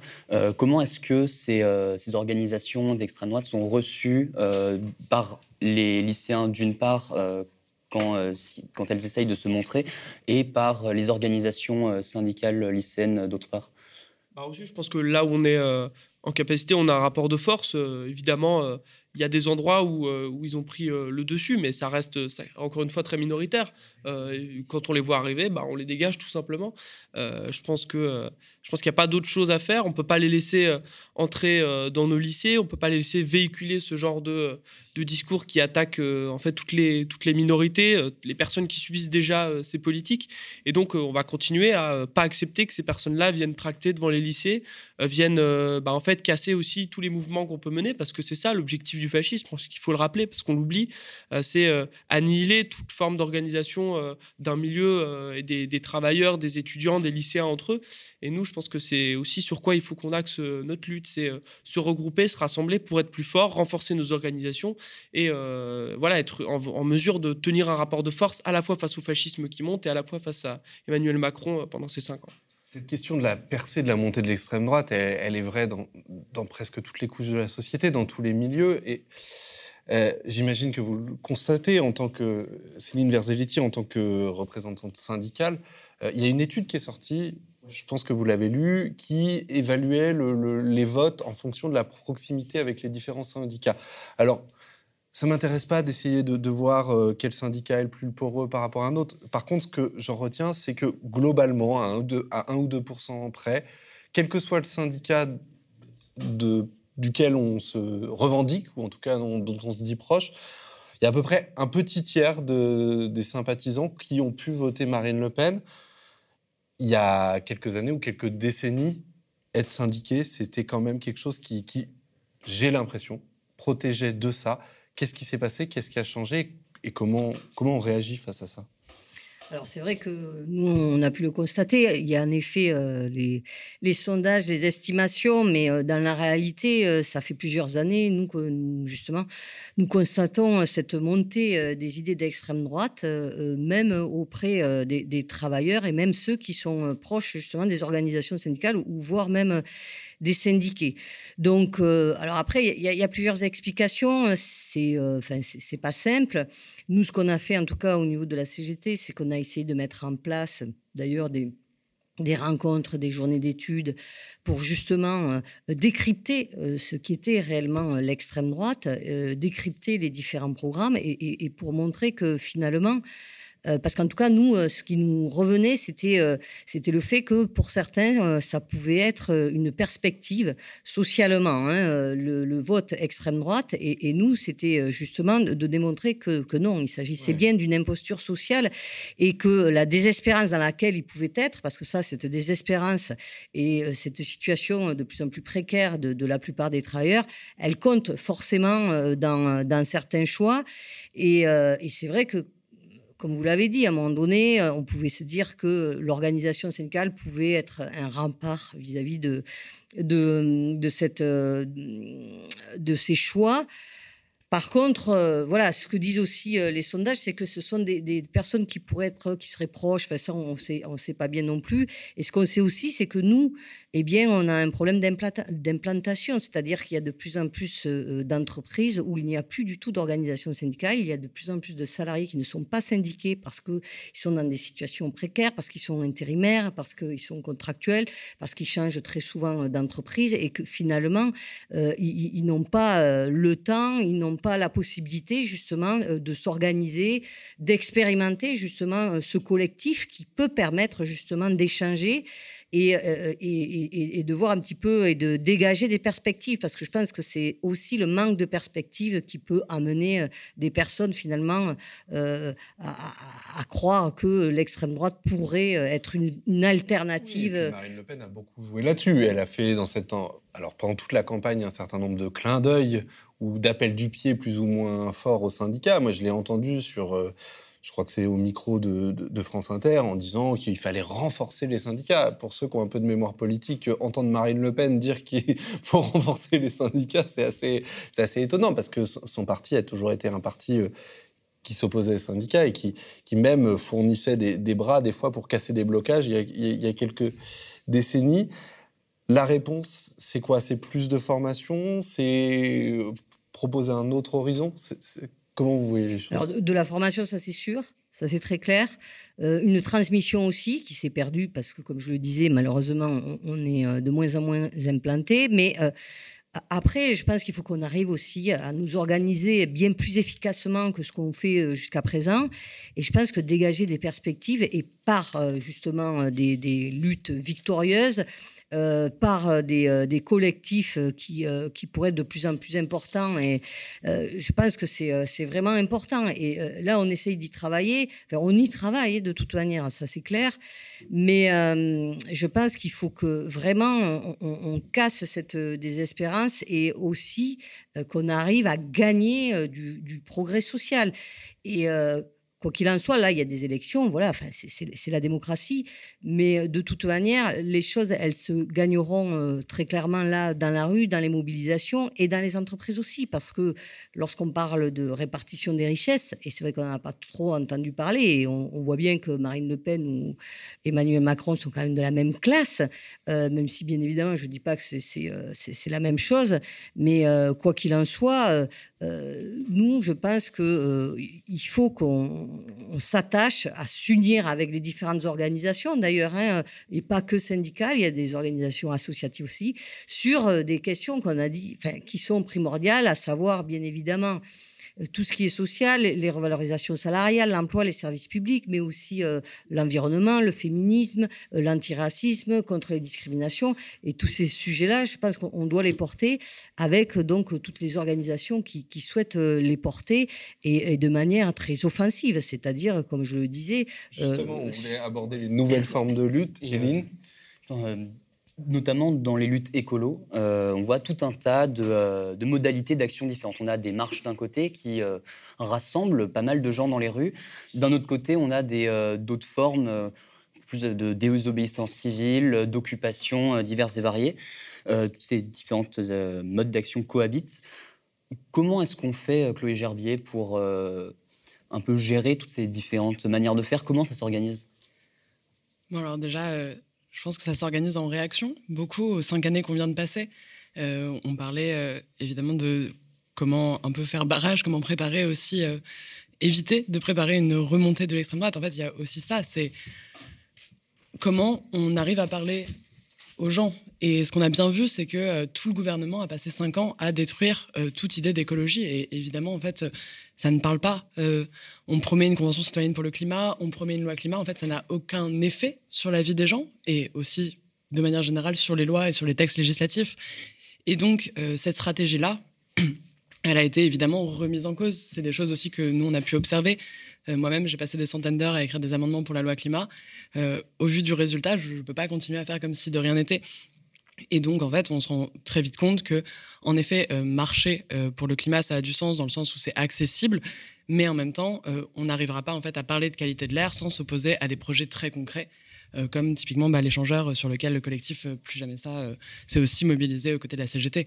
Donc on a en fait aussi besoin d'aller parler d'écologie sur le terrain. Et c'était assez rigolo, en réaction aux résultats de ce second tour, Barbara Pompili a dit qu'on allait, qu'ils allaient aller traduire les engagements écologiques sur le terrain. En fait, on les attend. Et on voit très bien qu'ils n'ont pas été traduits, déjà parce qu'il n'y a pas d'engagement ou peu d'engagement. Mais en plus de ça, on a 400 collectifs aujourd'hui en France qui luttent pour tenter en fait d'obtenir des victoires sur le terrain et on les obtient. Et c'est ça qui est intéressant vous parliez de victoire et je pense qu'en effet c'est là aussi où on tire en fait euh, cette résistance. C'est en montrant nos victoires en les fêtant. Et euh, dans les deux dernières années on est déjà à une quarantaine de victoires contre des entrepôts contre des extensions d'aéroports contre des surf parks, etc. Et en fait, ces collectifs-là sur le terrain qui sont composés, et ça c'est hyper intéressant aussi de manière, euh, sociologiquement composés. On l'a montré dans une étude euh, qui s'appelle Les David s'organisent contre Goliath. Ils sont très différents euh, de ce qu'on a pu appeler le mouvement climat. Et c'est euh, une sociologie vraiment hyper diverse, avec des personnes de toute classe sociale et aussi de tout âge, ce, qui, change un petit peu. Et ça permet réellement, avec cette coalition, d'aller chercher ces victoires-là sur le terrain. Céline Verzelletti, de... vous qui êtes à la CGT, qui est quand même une, un monument de la lutte sociale. Euh, ça vous inspire ces nouvelles formes de mobilisation, les mobilisations écologistes qui prennent des formes nouvelles, qui vont sur le terrain au niveau très local et qui essayent, de, qui essayent en tout cas d'inventer une autre grammaire de la lutte? Est-ce que c'est des choses que vous regardez pour essayer peut-être de vous en inspirer? Oui, bien sûr. C'est pour ça que on a parlé euh, du collectif Plus Jamais Ça, mais je pense que c'est très intéressant, même si nous, il faut peut-être qu'on évolue un petit peu sur ces sujets-là, mais euh, de démontrer que finalement. Euh, euh, avancer et euh, sur euh, les questions environnementales, ce n'est pas contre le travail ce n'est pas et c'est ce qui pouvait être à un moment donné perçu par certains travailleurs et travailleuses. Et on, peut démontrer justement dans, dans, la lutte locale, bien évidemment, tous les liens et qu'on peut préserver un, un emploi, mais une qualité de l'emploi et se soucier aussi de la finalité de l'emploi et comment euh, justement on, exerce les métiers euh, en respectant bien évidemment toutes les questions environnementales. Donc ça, euh, c'est des sujets sur lesquels nous on souhaite évoluer et je pense que qu'on y arrive. Alors c'est pas encore complètement ça, mais oui c'est très important et aujourd'hui on ne peut pas parler à mon avis des urgences sociales sans parler des urgences environnementales et vice versa d'ailleurs. Donc je pense que c'est très important que la CGT puisse travailler justement avec des, organisations environnementales. Parce qu'on peut ouverts à ces questions-là? Ils sont ouverts. Euh, les, adhérents, euh, oui, mais euh, alors pas toujours, mais justement, c'est à un moment donné, il faut qu'on puisse démontrer ces choses-là très concrètement, justement. Donc c'est c'est au niveau d'une entreprise qu'on on peut démontrer que, eh bien, on peut aussi faire évoluer le métier, qu'il peut y avoir des, des, formations, qu'on peut produire différemment, et, et, ça, c'est des choses qui doivent être vécues, expérimentées localement. Je pense que c'est très important parce que bon, la théorie, c'est une chose, c'est très bien. Et c'est pour tout pareil. C'est pour ça que je disais que le collectif, euh, c'est très important. Et malheureusement, sur les lieux de travail, ce collectif, on l'a un petit peu pas perdu. Et, d'ailleurs, c'est pas pour rien. Hein. c'est qu'en face, le patronat, il a mis en place un management très agressif qui a cassé le collectif. Mais euh, le collectif aussi, c'est euh, c'est un peu l'anti-extrême droite aussi, parce que l'extrême droite, c'est quoi? C'est la division, c'est la division des salariés en fonction de leur origine, en fonction de plein de choses. Et, nous, ce qu'on peut démontrer euh, justement dans l'entreprise, c'est que c'est l'union, bien sûr, qui, qui, fait la force, mais très clairement, c'est dans ces luttes locales, quotidiennes, qu'on peut démontrer que non, ce n'est pas en, baissant les droits des uns qu'on augmente les, les droits des autres, et que justement, les discriminations discriminations, les inégalités, ça ne mène pas du progrès social, mais que par contre, euh, en effet, euh, lorsque tout le monde se, met ensemble et euh, s'organise sans, sans inégalité, sans discrimination, eh bien, on, arrive justement à avancer, et que ce soit donc sur les, questions sociales ou les questions environnementales. Mais c'est vrai que je pense que voilà, on, on est, on, on est en pleine évolution. Euh, C'est le début, euh, très clairement. Et je, je- nous, de toute manière, il va falloir que vraiment euh, on, on ait cette ouverture et sur les questions féministes aussi, parce que sinon, euh, je, je pense que ça serait une, une erreur euh, politique de notre part. Colin Champion, les... donnez-nous un peu d'espoir, les- les- les- puisque vous, accordez- vous êtes le jeune de ce plateau, je le dis en rigolant, ça ne me rajeunit pas. Euh, Est-ce que euh, vous avez parlé des mobilisations des lycéens pour défendre les droits des lycéens. Est-ce que euh, vous allez à la rencontre des associations écologistes? Est-ce que vous allez à la rencontre des syndicats de travailleurs? Est-ce que comment ça Est-ce que vous, vous allez vers dans cette direction-là? Bah évidemment, alors d'abord, on fait, on fait jamais des mobilisations euh, lycéennes uniquement pour défendre les droits des lycéens. Quand on se mobilise, c'est parce qu'il y a une attaque ou qu'on a réussi à convaincre euh, après une campagne et qu'on s'est euh, mobilisé partout. Mais euh, je le redis, euh, quand on s'est mobilisé l'année dernière contre euh, l'annulation, euh, pour l'annulation des épreuves du bac et leur remplacement par le contrôle continu, c'est pas uniquement pour les droits des lycéens euh, de l'année en fait, c'est aussi pour les droits des lycéens pour les années suivantes et puis tout simplement pour le service public d'éducation parce qu'on est convaincu qu'il faut qu'il soit fort et puis qu'il arrête d'être attaqué par les politiques successives. Donc nous, évidemment, peut-être pour donner quelques, quelques éléments qui, dont on parle pas souvent, mais il y a, y a des collectifs qui permettent cette unité euh, des syndicats, des associations. Euh, Il y a une intersyndicale qui est aujourd'hui, euh, euh, bah, qui souvent s'exprime euh, ensemble. On a des communiqués réguliers, on a euh, des initiatives qui sont communes, notamment autour du 1er mai. Et je pense que ça, c'est en train de se renforcer. Ces liens-là, ils sont solides. Euh, ils se sont aussi, euh, bah, évidemment, pérennisés euh, avec euh, la, création de la voie lycéenne. Mais, euh, mais voilà, nous, euh, avec les associations écologistes, c'est autre chose. Évidemment qu'on parle, euh, on parle ensemble, on, rejoint les marches pour le climat, les grèves pour le climat, on y a participé. Euh, mais on est conscient aussi qu'il faut qu'on y participe. On est dans le, dans le collectif Plus Jamais Ça, et je pense que c'est un cadre intéressant pour allier toutes les luttes et qu'on qu'on arrive à gagner des choses ensemble. Justement, sur euh, quelle lutte rejoindre? Il y a une lutte qui avait commencé en, en 2019 euh, contre euh, la réforme des retraites, qui a été interrompue euh, par une pandémie mondiale. Et Macron nous annonce déjà le retour de cette réforme, qui avait mis à l'époque un panel très très large de professions dans la rue. Qu'est-ce qu'on fait face au retour euh, de, cette, euh, de cette réforme? Je pense qu'il va falloir que justement on se remette dans la bataille par rapport à, cette réforme qui veut euh, nous imposer, même si c'est pas la même que celle qu'il a voulu nous imposer. En tout cas, ce qui est sûr, c'est qu'il il a cette obsession de vouloir faire travailler euh, les, personnes euh, plus longtemps, hein, puisque voilà, pour lui, à partir du moment où on a une espérance de vie plus importante, on doit travailler plus longuement, alors que c'est complètement ridicule. Et d'autant plus que même finalement, contrairement à ce qu'il peut dire, les- finances, ce- si on s'arrête sur les finances actuelles ou futures, euh, ça ne serait pas une obligation. C'est vraiment une posture politique euh, qu'il a de, vouloir nous faire travailler plus longtemps. Et je pense que c'est vrai que c'est un sujet finalement qui est assez rassembleur parce que ça concerne tout le monde que ce soit du privé ou du public, que ce soit euh, les, plus jeunes ou les plus anciens, sur- surtout que là, ils souhaitent, euh, là, immédiatement, hein, quasi quatre mois à chaque fois, donc ça, ça va concerner tout le monde. Donc, euh, bien évidemment, nous, on, a déjà commencé d'ailleurs hein, à, travailler sur ce sujet-là euh, euh, au plus près euh, des, entreprises et on, essaiera vraiment, en tout cas, on fera tout pour que cette réforme ne, ne, passe absolument pas. Mais on sait que ça va être difficile hein, parce qu'on a bien vu comment euh, le dernier quinquennat a été difficile aussi, parce que même si on a réussi euh, à mobiliser, on n'a pas mobilisé autant que nous aurions souhaité. Mais bon, je pense que là, euh, à mon avis, euh, il y a de belles perspectives de lutte quand même. Justement, le fait que on reprenne une mobilisation qui a déjà eu lieu il y a deux ans et demi, trois ans, est-ce que pour vous, ça joue plutôt en faveur ou en défaveur du rapport de force? Alors, c'est. euh, je sais pas. Là, là, ce qui est sûr, c'est que il y a un ras-le-bol qui est très important, euh, encore plus qu'il y a euh, quelques mois. la situation des travailleurs et des travailleuses, elle s'est dégradée, notamment par rapport euh, à l'inflation qui est très importante, qui va continuer à augmenter, et, par rapport au fait que finalement les, euh, rémunérations euh, ne sont pas revalorisées, puisque justement le gouvernement Emmanuel Macron a refusé d'augmenter le SMIC, a refusé d'augmenter les rémunérations des agents de la fonction publique, ce qu'il pouvait faire. Donc voilà, on se retrouve dans une situation, il y a une forte colère. D'ailleurs, on en parle peu, mais ces derniers temps, il y a eu énormément de grèves sur les lieux de travail par rapport aux rémunérations.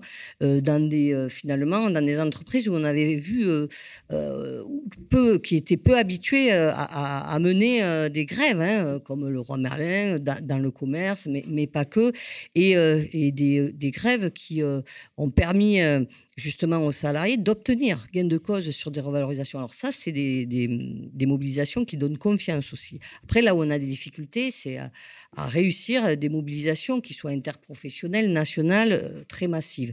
Mais aujourd'hui, euh, nous, en tout cas, c'est ce que nous constatons, sur les lieux de travail, il y a beaucoup de mobilisations euh, sectorielles et beaucoup plus importantes qu'il y a quelques années. Chez les jeunes, on a l'impression que les sujets qui mobilisent les jeunes, c'est plutôt des sujets, euh, c'est l'environnement, c'est la, question des inégalités euh, femmes-hommes et des discriminations, euh, des agressions sexuelles sexistes, c'est la question des violences policières. Ça a été les grandes manifestations de la jeunesse ces dernières années. c'est une question un peu à tout le monde, à la cantonade Comment on fait pour que ça rejoigne les questions sociales? Est-ce qu'il y a un schisme générationnel euh, sur ces sujets-là ou... Je pense que tu peux mieux répondre. Euh, bah, je pense qu'il y a eu, d'une part, oui, on a constaté que euh, les plus fortes mobilisations ces dernières années, c'était autour de, de, revendications qui, sont, qui sont moins matérialistes que celles qu'on avait pu connaître, le féminisme, les luttes LGBT, le climat. Euh, mais il ne faut pas oublier aussi qu'on euh, a été très mobilisés. Je parle euh, surtout du côté lycéen au moment des Gilets jaunes. Les Gilets jaunes qui réclamaient quand même des mesures sociales d'ampleur. on a été aussi très mobilisés au moment de la réforme du bac et du lycée. Je pense que ça, ça montre que la jeunesse, certes, elle est préoccupée bah, en urgence par ce qui la concerne directement, le climat, le réchauffement climatique, c'est euh, un réel danger pour notre avenir. Euh, pareil, les, revendications qu'on peut porter euh, pour l'égalité des droits, peu importe son genre et son orientation sexuelle, c'est des choses qui touchent directement les gens au quotidien. Et on a tous les jours des situations de harcèlement, de personnes qui sont touchées dans leur vie au quotidien. Donc évidemment que c'est ça qui mobilise le plus. Mais je pense qu'il faut... Alors on a un rôle là-dedans, mais il ne faut pas oublier qu'il n'y a pas que sur ces questions-là qu'on s'est mobilisé et on, reste, nous en tout cas, en tant qu'organisation, attachés à ce qu'on euh, on ne se détourne pas de, de du plus concret, c'est-à-dire euh, voilà, l'éducation et puis notre, notre lieu d'étude et euh, nos conditions de vie. Peut-être juste simplement pour compléter, je pense aussi que, encore une fois, c'est à l'échelle nationale qu'on constate ce type justement de schisme, etc. Et quand on zoome et quand on regarde bah, justement plus au niveau local et les luttes sur le terrain, bah, typiquement ce dont on parlait tout à l'heure, là où ça se rejoint très bien, typiquement Amazon, on va être vraiment en contact aussi avec euh, bah, les syndicats à l'intérieur de l'entreprise. Euh, la lutte contre le terminal 4 à Roissy, elle s'est faite aussi main dans la main avec des syndicats. Euh, on parle aussi du projet l'après-M à Marseille, un McDonald's qui a été transformé, etc. C'est parti des syndicats. En fait, finalement, sur le terrain, bah, les jeunes, les syndicats, c'est des personnes qui luttent très, pour leur environnement proche et du coup vraiment ensemble. Donc on a pas du tout ce, schisme qui serait euh, ah là là, est-ce que vous traitez de la question sociale là ou de l'environnement ou enfin on a vraiment un mélange qui se fait. Euh. Finalement, ce que vous nous dites aussi, c'est qu'il ne faut pas que regarder les grandes luttes nationales et que, que la, solution, elle est peut-être sur une, plein de petites luttes locales. C'est ça l'idée ou c'est l'un plus l'autre, j'imagine. Mais ouais, je pense que la solution, elle est avant tout qu'on arrête de parler de plein de petites luttes locales, justement. Euh, en fait, on, voit que ces collectifs, ils commencent, enfin, ils commencent déjà, et ça fait un moment qu'ils s'organisent. Euh, on en a plus de 400 en France. Euh, on a des coalitions qui se créent, des coalitions contre les routes, euh, les projets routiers, du coup, des coalitions contre les extensions d'aéroports, des coalitions contre certains projets Amazon, etc. Et au sein de ces coalitions, au sein des collectifs déjà, sur le terrain, on a vraiment une forme bah, de mixité sociale, etc. Et on a des liens avec les syndicats. typiquement, à Montpellier, contre le projet du lien, on a le collectif Fin du mois, Fin du monde, même combat, qui est de fait en fait une forme de euh, mini plus jamais ça enfin à l'échelle locale et qui marche vraiment bien ensemble. Ça fait maintenant euh, plus d'un an qu'ils travaillent ensemble. Et euh, ce mouvement là le but c'est que ça ne soit plus un mouvement social qui s'ignore. Et en fait il s'ignore de moins en moins. Mardi la mardi 26 avril on a un appel à mobilisation sur le terrain des luttes locales. On a des dizaines d'actions qui vont avoir lieu partout en France. 120 collectifs qui ont signé l'appel. On n'est plus sur plein de petites luttes locales justement j'ai l'impression Et euh, il y a quand même sur la question des luttes, parce que pendant ce quinquennat, il y a eu un grand mouvement, euh, tu en as parlé brièvement, c'est la question des Gilets jaunes. Quels enseignements on tire? Parce que c'est un mouvement qui, a été presque spontané, où personne ne peut, peut, dire c'est moi, enfin, à part les, ceux qui, les figures qui ont émergé du mouvement des Gilets jaunes, mais que ce soit... Euh, les organisations syndicales, que ce soit les, associations euh, de, toutes sortes. personne ne peut dire c'est moi qui ai, initié ça. Même, j'ai l'impression que beaucoup de structures ont, mis très longtemps à, se, rallier à ce mouvement-là. Euh, ça dit quoi? Ça dit, enfin, déjà, j'imagine que ça dit que les gens ont envie de se mobiliser, mais quelle, quelle conclusion vous en tirez les uns et les autres de euh, ce mouvement social d'ampleur qui n'est sans faire offense à personne, pas de votre fait. Euh, oui, mais je pense que c'est peut-être pas en ces termes aussi qu'il faut euh, aborder les choses, parce que, par exemple, ces mobilisations, elles étaient euh, externe à l'entreprise. Nous, quand même, à la base, on est euh, sur les lieux de travail et c'est bien là qu'on mène euh, le, combat. Hein. Alors, euh, après, pas que là, mais, mais quand même, c'est quand même nous, l'entreprise, et, on essaye, nous, de créer un rapport de force vis-à-vis du patronat, justement, pour, comme je le disais, rééquilibrer la répartition des richesses, mais pas que, pour discuter de, des conditions de travail, la finalité, comment on produit. Nous, on veut vraiment être décideur dans l'entreprise, ce qui n'est pas encore le cas, mais bon, on se, on se bat Là, euh, c'est vrai que ce sont des, personnes qui se sont organisées, qui se sont retrouvées euh, souvent sur des ronds-points euh, et qui, après, il y a eu différentes revendications. C'était pas non plus uniforme sur tout le territoire. Donc nous, je sais que sur certains endroits, les organisations syndicales ont essayé d'aller à, la rencontre justement de ces personnes-là pour voir si on pouvait s'allier, pour voir comment on, pouvait faire les choses. Sur certains endroits, il y a pu y avoir des, des luttes communes, sur d'autres, non, parce qu'ils ne se sont pas accordés euh, sur, euh, sur les revendications. Mais moi, je pense que c'est pas de dire, voilà, c'est nous qui sommes à, l'initiative de ça ou ça. Euh, enfin, je veux dire, le, je pense que l'essentiel, c'est à un moment donné qu'on puisse se retrouver mais sur des combats communs avec mais après il faut il faut quand même je pense identifier à un moment donné euh, des objectifs sur lesquels on, peut se retrouver aussi. Parce que nous pour certains en tout cas nous certaines organisations syndicales nous disaient nous on voilà on porte pas la même chose que ceux qui sont euh, dans le sur le rond-point d'à côté. Donc on ne se mobilisera pas euh, avec eux. Ou ou certains gilets jaunes ont, fait très clairement savoir qu'ils ne voulaient pas du tout lutter avec les organisations syndicales parce que ils, étaient réfractaires parce qu'ils n'avaient pas confiance. Et, c'était aussi peut-être à un moment donné euh, euh, deux mondes, ça peut paraître surprenant, qui ne se connaissaient pas aussi, parce que comme je le disais tout à l'heure, il y a énormément aujourd'hui de salariés qui sont souvent en situation de précarité, qui ne sont pas syndiqués, qui, exercent dans des entreprises où il n'y a pas de syndicat. Et euh, finalement, ils ont une très mauvaise image de l'organisation syndicale parce qu'ils ne la connaissent pas. Ça, les, sondages le disent. Là où il y a des organisations syndicales dans l'entreprise, c'est là où les salariés ont la meilleure image de, de l'organisation syndicale. Donc je pense qu'à un moment donné, lorsqu'on ne se connaît pas, il faut apprendre à se connaître. Et je pense qu'il y a Personne ne doit donner des, leçons aux uns aux autres. Je pense que là, c'est une erreur. Parce que nous, c'est vrai que parfois, on peut se dire, oui, nous, on connaît, on sait ce que c'est la lutte, on a une expérience, on est une grosse structure, on va vous dire exactement comment il faut faire. C'est certainement pas comme ça qu'il faut aborder les choses avec, euh, avec des, voilà, des, mouvements qui, peuvent, peuvent être des nouveaux mouvements.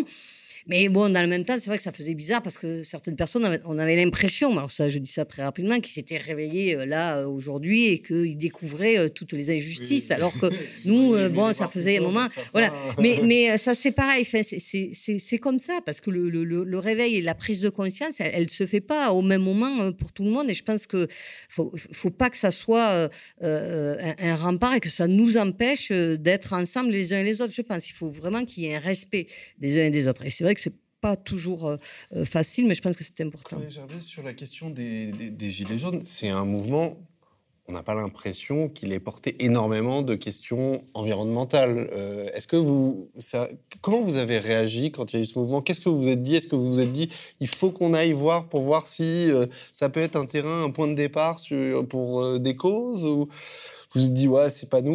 Ou qu'est-ce que, qu'est-ce que vous vous êtes dit? Hmm. Je sais pas si ça importe vraiment ce que je me suis dit personnellement. Évidemment, je me suis. Non, mais, je- évi- non, mais bien sûr. Mais évidemment, je me suis dit qu'il fallait aller voir, etc. Je pense qu'il y a eu euh, euh, trop peu de ponts, des ponts trop tardifs, euh, évidemment, avec euh, le mouvement écolo, et le mouvement climat et le mouvement des Gilets jaunes. Après, sincèrement, quand on lit les doléances, et, et j'ai pu en lire pas mal pour participer au, livre là qui répertorie les doléances, euh, rendez les doléances. Et euh, en fait, ça porte euh, profondément ces sujets-là, d'inégalité climatique, de qualité de l'air. Et c'est pas dit dans les mêmes termes que les campagnes de Alternativa, que les campagnes de Greenpeace, etc. Mais les sujets, ils sont là et ils sont vécus d'une certaine façon. Et je pense que c'est aussi ça. parler de, de lutte locale et je sais que je prêche pour ma paroisse mais il y a aussi cette notion de en fait ça parle à personne euh, des milliers de tonnes de CO2 dans l'air ça parle à personne euh, des kilos et des kilos de détritus jetés je ne sais pas où. Par contre, euh, quand on commence à parler vraiment de zones sacrifiées, comme ça peut être le cas dans la vallée de l'Arve, avec une, une sorte de condensation industrielle aux côtés, évidemment, des populations les moins aisées, et bah, là, on commence à parler de quelque chose. Et les doléances des Gilets jaunes, elles parlent de ça. Elles parlent des cadasmes qui se multiplient, elles parlent des maladies euh, de certains agriculteurs, etc. Et en fait, on parle de ça aussi. pose la question des transports. Quelle que soit la réponse et le débat, il y a quand même le, le point de départ de, de, de, de- cette mobilisation, c'est les questions des transports. Après, ça évolue notamment vers des enjeux démocratiques, mais ça met au centre du, du débat la question des transports où les, les- les mouvements euh, écologistes ont des, des choses à proposer. Bien sûr, et de la dépendance évidemment aux énergies fossiles qu'il y a derrière ça. Et en effet, euh, c'est ici aussi, euh, enfin, ce point de départ-là permet aussi une réflexion plus globale euh, là-dessus, qui a eu, pour moi en tout cas, euh, pour l'instant, euh, assez peu lieu et pas assez poussé. Colin Champeux, vous me disiez que vous y étiez un peu avec le mouvement des Gilets jaunes. Comment s'est fait la rencontre? Ouais, bah, moi je pense que là où il y a pu avoir un rejet parce que euh, il y a une- peut-être une méfiance de certains vis-à-vis des organisations euh, un peu traditionnelles, je pense qu'il y a eu aussi d'un autre côté euh, une prise de conscience de à quel point on avait besoin d'organisations euh, qui s'organisent, qui sont structurées euh, pour mener un mouvement, parce qu'on s'est bien rendu compte pour se défendre face à la répression policière, pour s'organiser euh, quand il y a des camarades qui sont euh, bah, qui sont réprimés aussi judiciairement. On a besoin des collectifs organisés et qui savent faire là-dedans. Donc je pense qu'il y a eu un peu cette balance-là entre des endroits où il y avait un rejet, où on ne pouvait pas fonctionner ensemble, et d'autres endroits où justement il y a pu avoir cet accompagnement et les, syndicats, sans, euh, sans dire que, euh, sans s'accaparer en fait euh, la lutte, euh, ont juste accompagné, aidé, fourni leur sono, euh, leur matériel, et puis euh, aidé tout ça. Et je pense que pour faire aussi un lien avec ce qui a été dit juste avant sur les, luttes locales et nationales, en fait, euh, il faut bien garder en tête que les, organisations, qu'elles soient syndicales, euh, environnementales ou des associations, en fait, c'est des outils, euh, des outils pour les luttes, mais ça reste des outils. Et ce qui se passe euh, localement, ce qui se passe dans les entreprises, ce qui se passe dans les facs, dans les lycées, euh, c'est ce qu'il y a de plus concret, de plus direct, ce qu'on vit au quotidien. Et c'est là qu'on peut justement agir et sentir que ça, marche. Parce que l'outil, l'organisation au niveau national, elle est là pour lancer quelque chose, fournir des outils, du matériel. Mais derrière, voilà, elle écrit des communiqués, elle lance les appels. Euh, elle, permet euh, à tous les départements de se réunir, mais derrière, euh, là où ça, là où ça agit vraiment, c'est au niveau, au niveau local. Je pense qu'il faut aussi se reconcentrer là-dessus et se dire que c'est comme ça à la fois qu'on arrivera à se rendre compte de les des batailles qui ont besoin d'être menées maintenant, et puis qu'on arrivera à les gagner. Très concrètement, ces batailles au niveau local, c'est qu'est-ce que c'est? Comment ça se comment se passe que quand on suit les mobilisations étudiantes, on voit des communiqués beaucoup, on voit des blocus, mais on a l'impression que ça reste quand même beaucoup en région parisienne. Euh, comment est-ce qu'on va chercher, enfin, comment est-ce qu'on porte ces, ces batailles au niveau local dans tous les lycées euh, du territoire euh, et qu'est-ce qu'on fait matériellement sur le, sur le terrain? Bon, après, si on se demande. euh, ça se passe qu'en région parisienne, faut demander ça aux médias mainstream qui euh, tout que sur Paris et qui invisibilisent, un peu aussi euh, tout ce qui se passe en dehors. Euh, mais je pense que pour prendre le- l'exemple de l'écologie, euh, ce qui peut être fait au lycée très concrètement, c'est euh, bah, des initiatives de. de potager dans les lycées, la lutte contre le gaspillage, mais sur l'alimentation, qu'on puisse avoir des repas encore moins chers, bio, euh, une alimentation locale. Sur les transports, il y a aussi beaucoup à faire. La gratuité des transports en commun, je pense que ça résoudrait beaucoup de problèmes. Ça inciterait euh, des lycéens, des jeunes à euh, à pas euh, se faire accompagner, parce que des fois ça arrive encore, encore plus au collège, mais se faire accompagner par papa ou maman euh, pour aller, euh, euh, pour aller euh, euh, étudier en fait. Mais euh, sur toutes les, tous les sujets, en fait, il y a vraiment beaucoup à faire et il faut pas regarder que euh, autour de, notre lieu d'études ou de notre lieu de vie. Il faut élargir aussi à tout ce que ça concerne dans la ville. Euh, et je pense que voilà, justement, ce qui est fait au niveau local avec les mairies, c'est euh, c'est des, initiatives qui peuvent nous, nous inspirer pour euh, ce qu'on peut faire au niveau national. Les mobilisations, elles sont aussi, elles ont été difficiles pendant ce quinquennat parce que euh, certaines ont été réprimées euh, dans la rue. Il y a eu des violences policières. Et justement, ce soir, il y a eu une manifestation sauvage euh, qui est partie après les résultats du second tour pour dire ni Macron ni Le Pen. On a des images de Chloé 15, je crois, qui était sur place. On va vous les montrer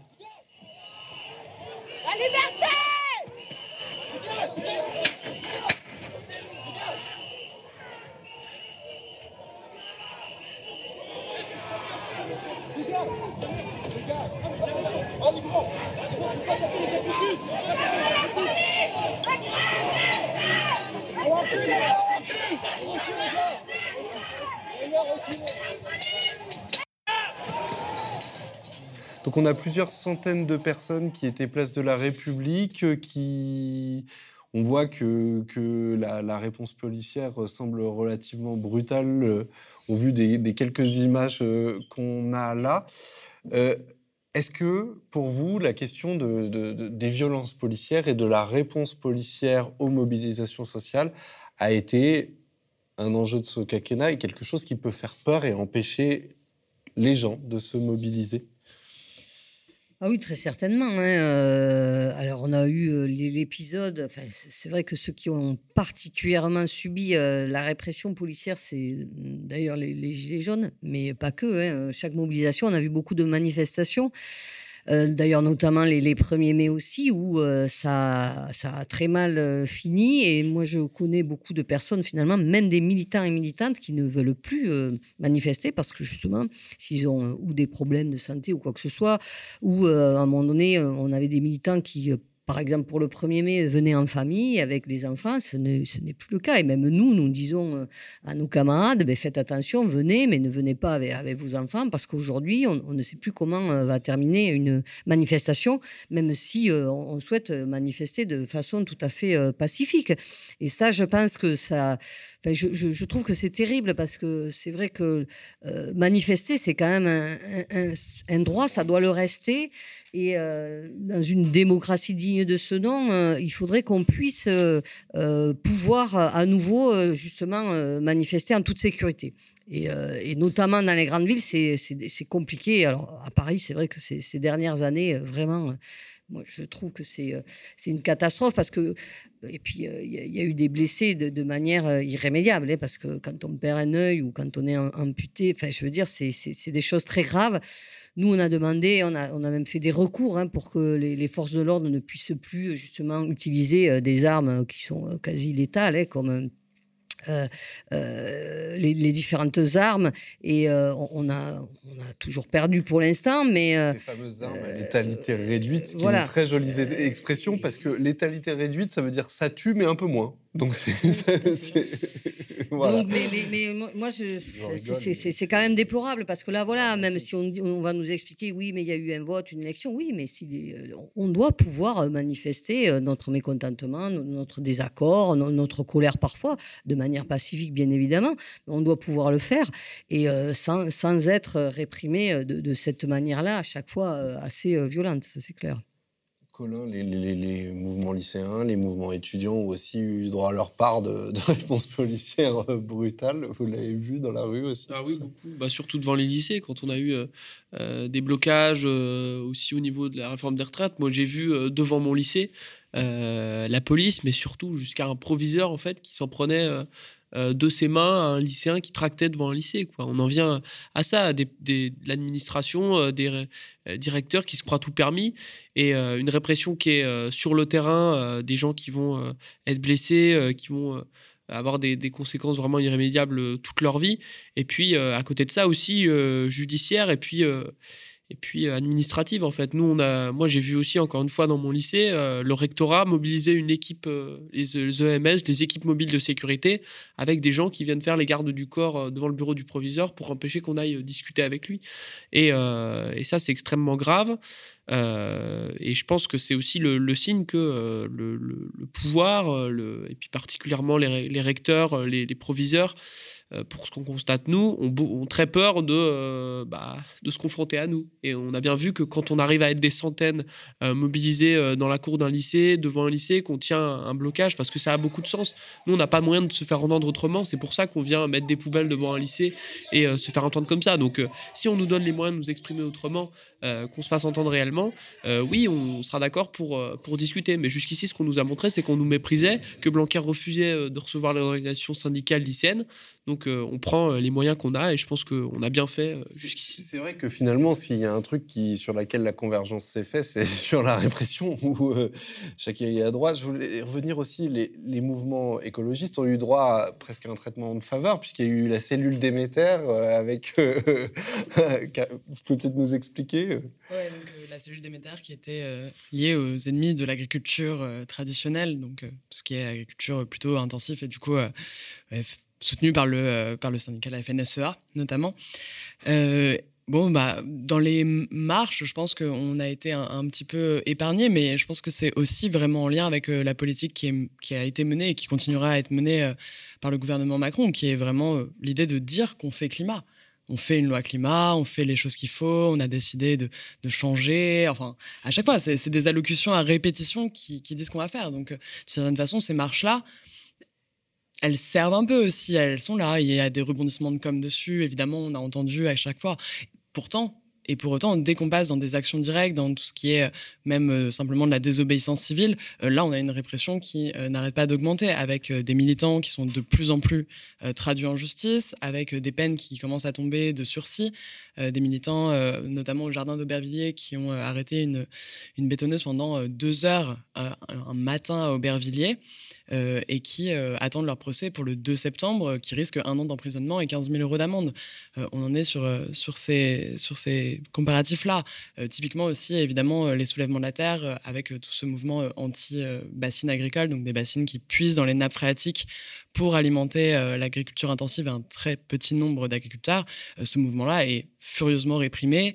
toutes les personnes qui étaient anti-bassines ont eu le droit évidemment à, des auditions, des gardes à vue, des perquisitions, des caméras ont été retrouvées devant chez les opposants euh, à côté euh, de Niort, à Mosée-sur-le-Mignon. Euh, là, on a eu il y a quelques semaines la date butoir des trois ans que nous annonce le GIEC. C'est donc pendant ce quinquennat. Est-ce que le fait d'avoir une date aussi proche, ça, vous pensez que ça va changer quelque chose d'une part dans la répression? Est-ce que vous pensez que vous, allez peut-être vos mouvements seront pris plus au sérieux? Ou que euh, on continuera à planter la tête dans le sable comme on fait d'habitude? Moi, je pense qu'il y a deux choses. La date de trois ans, euh, elle rend les choses très réelles, mais il ne faut pas se tromper. C'est pas d'ici trois ans et c'est pas dans deux, ans et, 11 mois qu'on va dire ah tiens on va changer les choses et ça va le faire. Non, c'est maintenant pour changer la trajectoire, il faut s'y mettre maintenant et euh, d'ici trois ans ça doit avoir euh, switché. Et d'un autre côté, euh, je pense aussi que c'est justement parce qu'on commence à nous prendre au sérieux qu'on nous réprime parce qu'on remet en cause et on le remet de plus en plus massivement à une échelle de plus en plus nationale. Typiquement, les mobilisations bassines, euh, quand personne n'avait entendu parler des bassines agricoles, euh, il y a encore un an et demi, le sujet était beaucoup moins sur la scène nationale. Le collectif n'était pas ou peu réprimé. Aujourd'hui, quand on arrive à réunir 7000 personnes à Mosée sur le Mignon euh, contre ces projets de bassines et d'accaparement de l'eau, et ben là, tout de suite, la répression augmente. Et c'est parce que, justement, on remet en cause euh, le système qui a derrière euh, ce type de projet-là qu'on est réprimé, je pense. On arrive à la fin de cette émission, mais avant de se quitter, je voudrais faire un, petit, un dernier tour de table. Peut-être chacun à votre tour, vous avez un rendez-vous à nous fixer. C'est quand la prochaine mobilisation? C'est lundi C'est le 1er mai C'est à la rentrée, la fameuse rentrée sociale Je ne sais pas. Euh, Céline Verzelletti, un... on vous retrouve où? Euh, alors dans plein endroits, parce que comme je l'ai dit, on, est dans beaucoup de, boîtes euh, en lutte et elles n'ont pas cessé, euh, même pendant donc les échéances électorales, notamment pour obtenir des, des augmentations de, rémunération. Mais, mais après, on a donc un rendez-vous où on appelle avec différentes organisations, dont les organisations de jeunesse aussi, donc le 1er mai justement. Et on, espère vraiment être nombreux et nombreuses. Donc c'est sur des, questions sociales. On on l'a dit, sur euh, les, rémunérations, le pouvoir d'achat, sur euh, l'augmentation euh, donc aussi des minima sociaux, de, l'assurance chômage, mais aussi sur l'emploi, le, développement des services publics. mais aussi, donc, on était aussi contre les idées d'extrême droite, bien évidemment, et puis pour la paix, puisque c'est aussi une journée internationale, et quand on voit le, contexte international très inquiétant aussi, c'est important. Et ça serait vraiment bien qu'on se retrouve toutes et tous euh, vraiment dans, un moment, justement, on espère, donc de lutte, mais festif. Donc on, espère bien ne pas être ennuyé euh, par les forces de l'ordre et par un, service qui soit particulièrement agressif. Parce que justement, ça fait plusieurs 1er mai euh, qui se passent difficilement. Parce qu'on a besoin de se retrouver. Et je pense que ça peut être le début d'une forte dynamique aussi. Et c'est vraiment pour la solidarité, la paix. Et c'est quelque chose qui va à l'encontre justement de de, l'extrême droite, toutes ces idées-là. Et, je pense que c'est vraiment important et ça doit nous donner de, l'espoir et surtout des perspectives. Et euh, je pense qu'on a, on a besoin de ça, mais moi, je reste vraiment euh, très optimiste sur, sur, sur, la suite et l'avenir, même si on sait que ça va pas être facile. Mais justement, il y a, plein de, possibles. Et je trouve que, voilà, avec les nouvelles générations aussi, euh, j'ai l'impression que voilà, la, jeunesse, elle, elle, prend à, bras le corps des, des sujets particulièrement importants. Important, et même si ça peut paraître sur des, des, mouvements un petit peu différents, mais je trouve qu'elle est là et c'est important, et de toute manière, c'est bien l'avenir, et on l'a vu aussi quand même aux, élections, je trouve, la jeunesse est quand même aussi euh, engagée, euh, elle ne s'est pas trop trompée non plus, euh, malgré tout. Chloé Gervier, on l'aura compris, on vous retrouve le 26 pour une journée d'action sur tout le territoire. Et ensuite, quels sont, enfin, tu imagines qu'il n'y aura pas juste, euh, bon, bah, on va se bouger euh, le 26 et puis. Euh, non, évidemment, l'idée, c'est vraiment, et ça avait été lancé même avant les résultats de ce second tour, cette journée de mobilisation, de dire que si on veut obtenir des victoires, il va falloir aller chercher. D'ailleurs, si vous voulez rejoindre une lutte, il y a une carte, notamment des actions qui se dérouleront mardi, que vous pouvez trouver sur le site résistancelocale.org. Et évidemment, ces luttes-là, en fait, c'est des collectifs qui montent en puissance, non seulement parce que des personnes qui qui ont bien vu que les promesses sont pas tenues par le gouvernement Macron les rejoignent, mais aussi parce qu'ils créent des liens avec les syndicats, avec les étudiants, et parce qu'en en fait, il y a des, liens qui se créent à l'échelle locale et des coalitions qui se créent entre ces collectifs-là. Donc on a vraiment une, montée en puissance et les actions vont succéder, euh, avec en septembre typiquement bah, euh, la coalition des luttes contre les projets routiers qui va euh, annoncer aussi une journée d'action. Merci. Colin Champion, le, sujet pour lequel vous vous battez en ce moment? Qu'est-ce que qu'est-ce qui qu'est-ce que c'est Moi, je pense que ce sera sur tous les sujets. Euh, je pense que ce qui, s'est passé cette échéance, même si on ne l'a pas attendu pour euh, commencer à se mobiliser et continuer tout ce qu'on faisait, euh, elle nous montre qu'il il y a vraiment une nouvelle page de la lutte qui s'ouvre dès aujourd'hui, dès demain, parce que euh, les jeunes, on a vraiment le sentiment, euh, et c'est très fort, euh, avec beaucoup de radicalité, je pense, qu'on s'est fait voler cette élection, parce que quand on voit les résultats des 18-24 ans à l'élection présidentielle, ça montre concrètement que les jeunes, ils se sont dirigés vers des programmes qui traduisaient les revendications écologistes, féministes, égalitaires, anticapitalistes, qui étaient portées par, par certains candidats. Et donc, il y, a, beaucoup d'espoir, je pense. on se dit que l'ennemi, en tout cas l'exécutif qui va être à l'œuvre pendant cinq ans, on le connaît. On a pu observer son projet et puis on sait concrètement ce que veut faire Macron pendant ces cinq ans hein, sur les retraites, mais aussi nous, pour ce qui nous concerne, l'augmentation des frais d'inscription à l'université. c'est quelque chose qui va être fait, il ne faut pas se voiler la face. et puis, bah, une privatisation de plus en plus, une sélection renforcer euh, dans l'éducation. Euh, c'est des sujets autour desquels il va falloir se mobiliser et puis recréer du collectif partout où on peut. Euh, c'est en, s'associant, en, se rassemblant en fait autour de des problèmes qui nous concernent tous les jours qu'on va réussir, je pense, à, obtenir des victoires et à imposer un rapport de force. Donc, je pense que c'est autour de, des problèmes individuels et même au-delà en fait de tout ce qui, tout ce qu'on rencontre nous euh, dans nos lycées qu'il va falloir euh, se regrouper et se dire que euh, ces problèmes, s'ils arrivent, c'est pas le fait d'une personne en particulier, de, de, son propre profil, et c'est valable pour tous les milieux, je pense, c'est le fait de la société, de, de la construction qui a, qui a, pu avoir, et il faut pas oublier ces choses-là. Donc, on va être présent partout, le 1er mai surtout, parce que c'est historique, et je pense que d'autant plus dans ce contexte-là, il va falloir qu'on montre qu'on est tous unis et qu'on va pas lâcher. Mais euh, euh, d'ici la fin de l'année, il faut s'attendre à ce qu'on reprenne la rue et comme on l'a toujours dit, on sera un pied dans la rue, un pied dans les instances. Bon, eh ben, sur ce bon mot et ces notes d'espoir, on va s'arrêter là. Euh, Emmanuel Macron, vous le savez tous, est réélu président de la République, mais on a pu pendant à peu près une heure esquisser des, pistes de lutte euh, pour combattre euh, au niveau euh, national, au niveau local, qu'on soit jeune, qu'on soit lycéen, étudiant, salarié. Euh, chômeurs, euh, voilà, tous ensemble. Euh, bah merci, merci d'être venu, de nous avoir, d'avoir accepté notre invitation. C'était la soirée électorale de la presse indépendante organisée sur le plateau du Média avec Radio Parleur. Merci pour cette coprésentation. Merci. Et puis avec le Bondi Blog, Regard et Street Press. Euh, et le mot de la fin, bien sûr, soutenez la presse indépendante. Euh, on a besoin de vous pour continuer à faire entendre des voix un petit peu différentes, notamment dans des jours comme aujourd'hui. Merci. Merci. Merci.